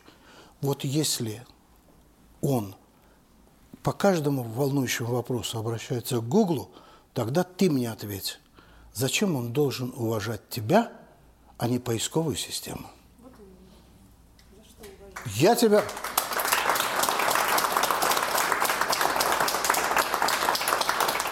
Завершая, хочу сказать, в русском языке два слова, они единого корня. Это слово «любовь» и «боль». Боль как жертва. Любви без жертвы не бывает. И все эти наши стремительно распадающиеся браки, если когда-нибудь встретимся, Виталий, надо обязательно поговорить русский язык о семье, как малый цель. И от того, что браки распадаются, по одной только причине. Не потому, что дети плохие, или время такое. Да почему время всегда время? А когда христиан бросали на арены цирка или вырвали, хорошее время было? А когда Бунина, почитайте, окаянные дни, по кровь, вот такая, по щиколотку кровь лилась, убивали революционеров. Тогда было лучшее время. А когда ваучер людей на улице выбрасывали, помните авантюрчу? Что значит хорошее время? Хорошее время, когда мы со Христом. Когда мы со Христом, тогда хорошее время. Всегда. Семьи распадаются на первом году стремительно, супружеская жизнь, потому что никто никогда нашим детям, готовя к браку, не сказал, что люб... семья – это ежедневное принесение себя в жертву, добровольное и радостное, вот этому человеку. Все выходят и ищут удовольствие. Два эгоиста. И взаимно отталкиваются. Хорошо, если нет, нет детей. А когда ребенок, значит, еще одна драма. Мы не учим жертвенности. А без жертвенности нет попросту нет любви. Поэтому ни время свое не экономить, ни силы свои не экономить для э, того, чтобы отдавать. Вот спасибо, что вы задали этот вопрос. И желательно, чтобы это был мужчина. Начните с капитана. Вот всем совет. На мой взгляд, это очень авторская точка зрения, но я от нее никогда не откажусь. На мой взгляд, самое христианское произведение во всей русской литературе, литературе – это «Капитанская дочка» Пушкина. Причем начиная с эпиграфа. Вчера я выпускал, выступал, сразу из Лавры приехали, выступал в Измайлово в морском кадетском корпусе. Я эпиграфу Пушкина «Береги честь молоду». Три слова, помните? У меня была целая лекция, только посвященная этому понятию чести. Вот. И тогда вы увидите, как и близкие супруга или супруг, и дети немножко посмотрят на вас другим взглядом. И этот взгляд будет вас всегда греть. Это дорогого стоит. Мне говорят, что... А, он, сейчас меня будут хвалить. Давай. А то без этого как-то будет неполным.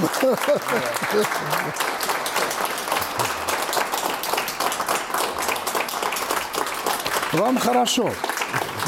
Вам хорошо. А я по дороге в аэропорт, и даже не буду спать в самолете, тоже взволнован. Я буду очень плохо себя чувствовать, правда. Потому что я буду вспоминать, что я и вот это не сказал, и вот это не сказал. Но я чувствую, у нас продолжение надо будет сделать, потому что мы еще столько тем не раскрыли. И еще хочется много слышать. Моя мудрая, моя мудрая... У меня ни одного дня не проходит, чтобы я не вспоминал Пушкина, проверено, и мою бабушку, которая меня воспитала. Я без матери рос. В этих случаях бабушка всегда говорила, «Мен дианолмасан, Аллах дианолсан». Будем считать, что не я сказал, не мы сказали, а он сказал, Бог сказал. Дай Бог! Мне кажется, сегодня тоже такая удивительная встреча произошла, и вот опять я сейчас... А со мной все такие. Они вот удивительно или очень удивительно? Такой, мне кажется, произошел тоже некий промысел, да, вот опять же, если брать наше название, получается, про смыслы, ну, мы рассказываем про смыслы, а смыслы же они во всем, в принципе, да? Как бы, Кроме бессмысленности. кроме бессмысленности, вот. И тут, если букву «С» убрать, то получается промыслы. Вот мне кажется, сегодня такой тоже какой-то некий промысел Божий, потому что четыре года, ну вот изначально, когда я только планировал и только начинал, да, вот на заниматься а, встречами, мне сразу же про вас рассказали. Мы очень хотели всей семьей вас увидеть, потому что я тоже в Баку родился. Для меня бакинцы, как и для вас, промыслы – это всегда нефтяные промыслы. Где буровые вышки стали, говорят, промысловики, буровики. Ну, Мы не с ними, к сожалению. А, вот, и так интересно получилось, да, четыре года не получалось сделать встречу, тут неожи- неожиданно вы мне написали, буквально вот, даже меньше, чем за неделю мы сделали эту встречу. Вот, большая вам благодарность, очень рад вас видеть, я думаю, как и все. И большое Всё, спасибо что всем, имею. кто сегодня смог собраться. прийти. Мне кажется, это очень важно собираться, говорить о Боге, вот, и тем более сохранять э, культуру, культуру языка, чистоты. Вот, и очень важно, когда с, с нами есть такие люди рядом, и могут нам об этом Спасибо. Я хочу, э, так приятно, когда жена это слышит. Я очень переживаю, когда мне что-то говорят, а ее нет. Правда, она потом говорит, что ей страшнее со мной жить становится. А, пусть помучится уже. Дело в том, что э, я не то, что сейчас ответно хочу сказать комплименты, мы же не за столом и не тосты произносим. Дело в том, что аудитории бывают разные, и я не выбираю. У меня и колонии, и воинские части. Ну, Везде, куда позовут. Я выступал на атомной станции, на космодроме. Везде, куда. Мне важно, чтобы люди говорили по-русски. И бы- бывали чисто только мусульманская аудитория туда тоже с радостью иду. И пока они, видите, не прибили. Вот. Для меня очень... И вместе с тем, есть аудитория, есть аудитория. Вот так тепло. У меня полное ощущение такое, как будто собрались мои самые близкие друзья сегодня, честно. Честно, честно. И э, у нас дома есть такой термин, э, когда я, э, мне говорят, ты летал. Вот я сегодня летал. Не знаю, это было совместно или нет. Правда. И я хочу вас поблагодарить, э, потому что вы даже не представляете, как много вы мне даете. Я живу этим отраженным светом, правда. Я живу вашими молитвами. Спаси вас, Господь, вас и ваших ближних. Дай Бог нам мужество отстаивать, беречь в чистоте наш язык. Э, Я последние слова. Спасибо, Виталий, дорогой. Ты мало сказал? Ну, хорошо сказал. Обычно я в этих случаях, я шучу, конечно, обычно в этих случаях я говорю спасибо за правду. Да. Дело в том, что разговор сегодня, мы не о филологии говорим, мы говорим о русском языке. Сегодня хранить чистоту русского э, слова – это не э, вопросы филологии, это не вопросы там, куль- культурологии, эстетики и так далее, и так далее. Сегодня, вы поняли, как все серьезно? Нас хотят упразднить через упразднение нашего языка. Чтобы здесь жили бы ру- люди, но уже не русские. Понимаем, да, как это страшно? Сегодня сохранение в чистоте э, русского языка – это сохранение рус- русской души.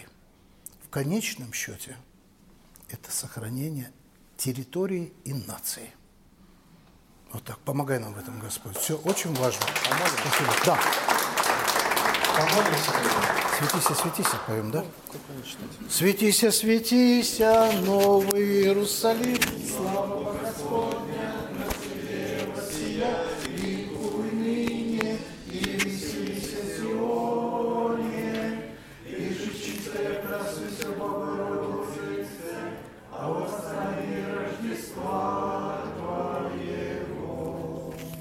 Христос воскрес! Христос воскрес!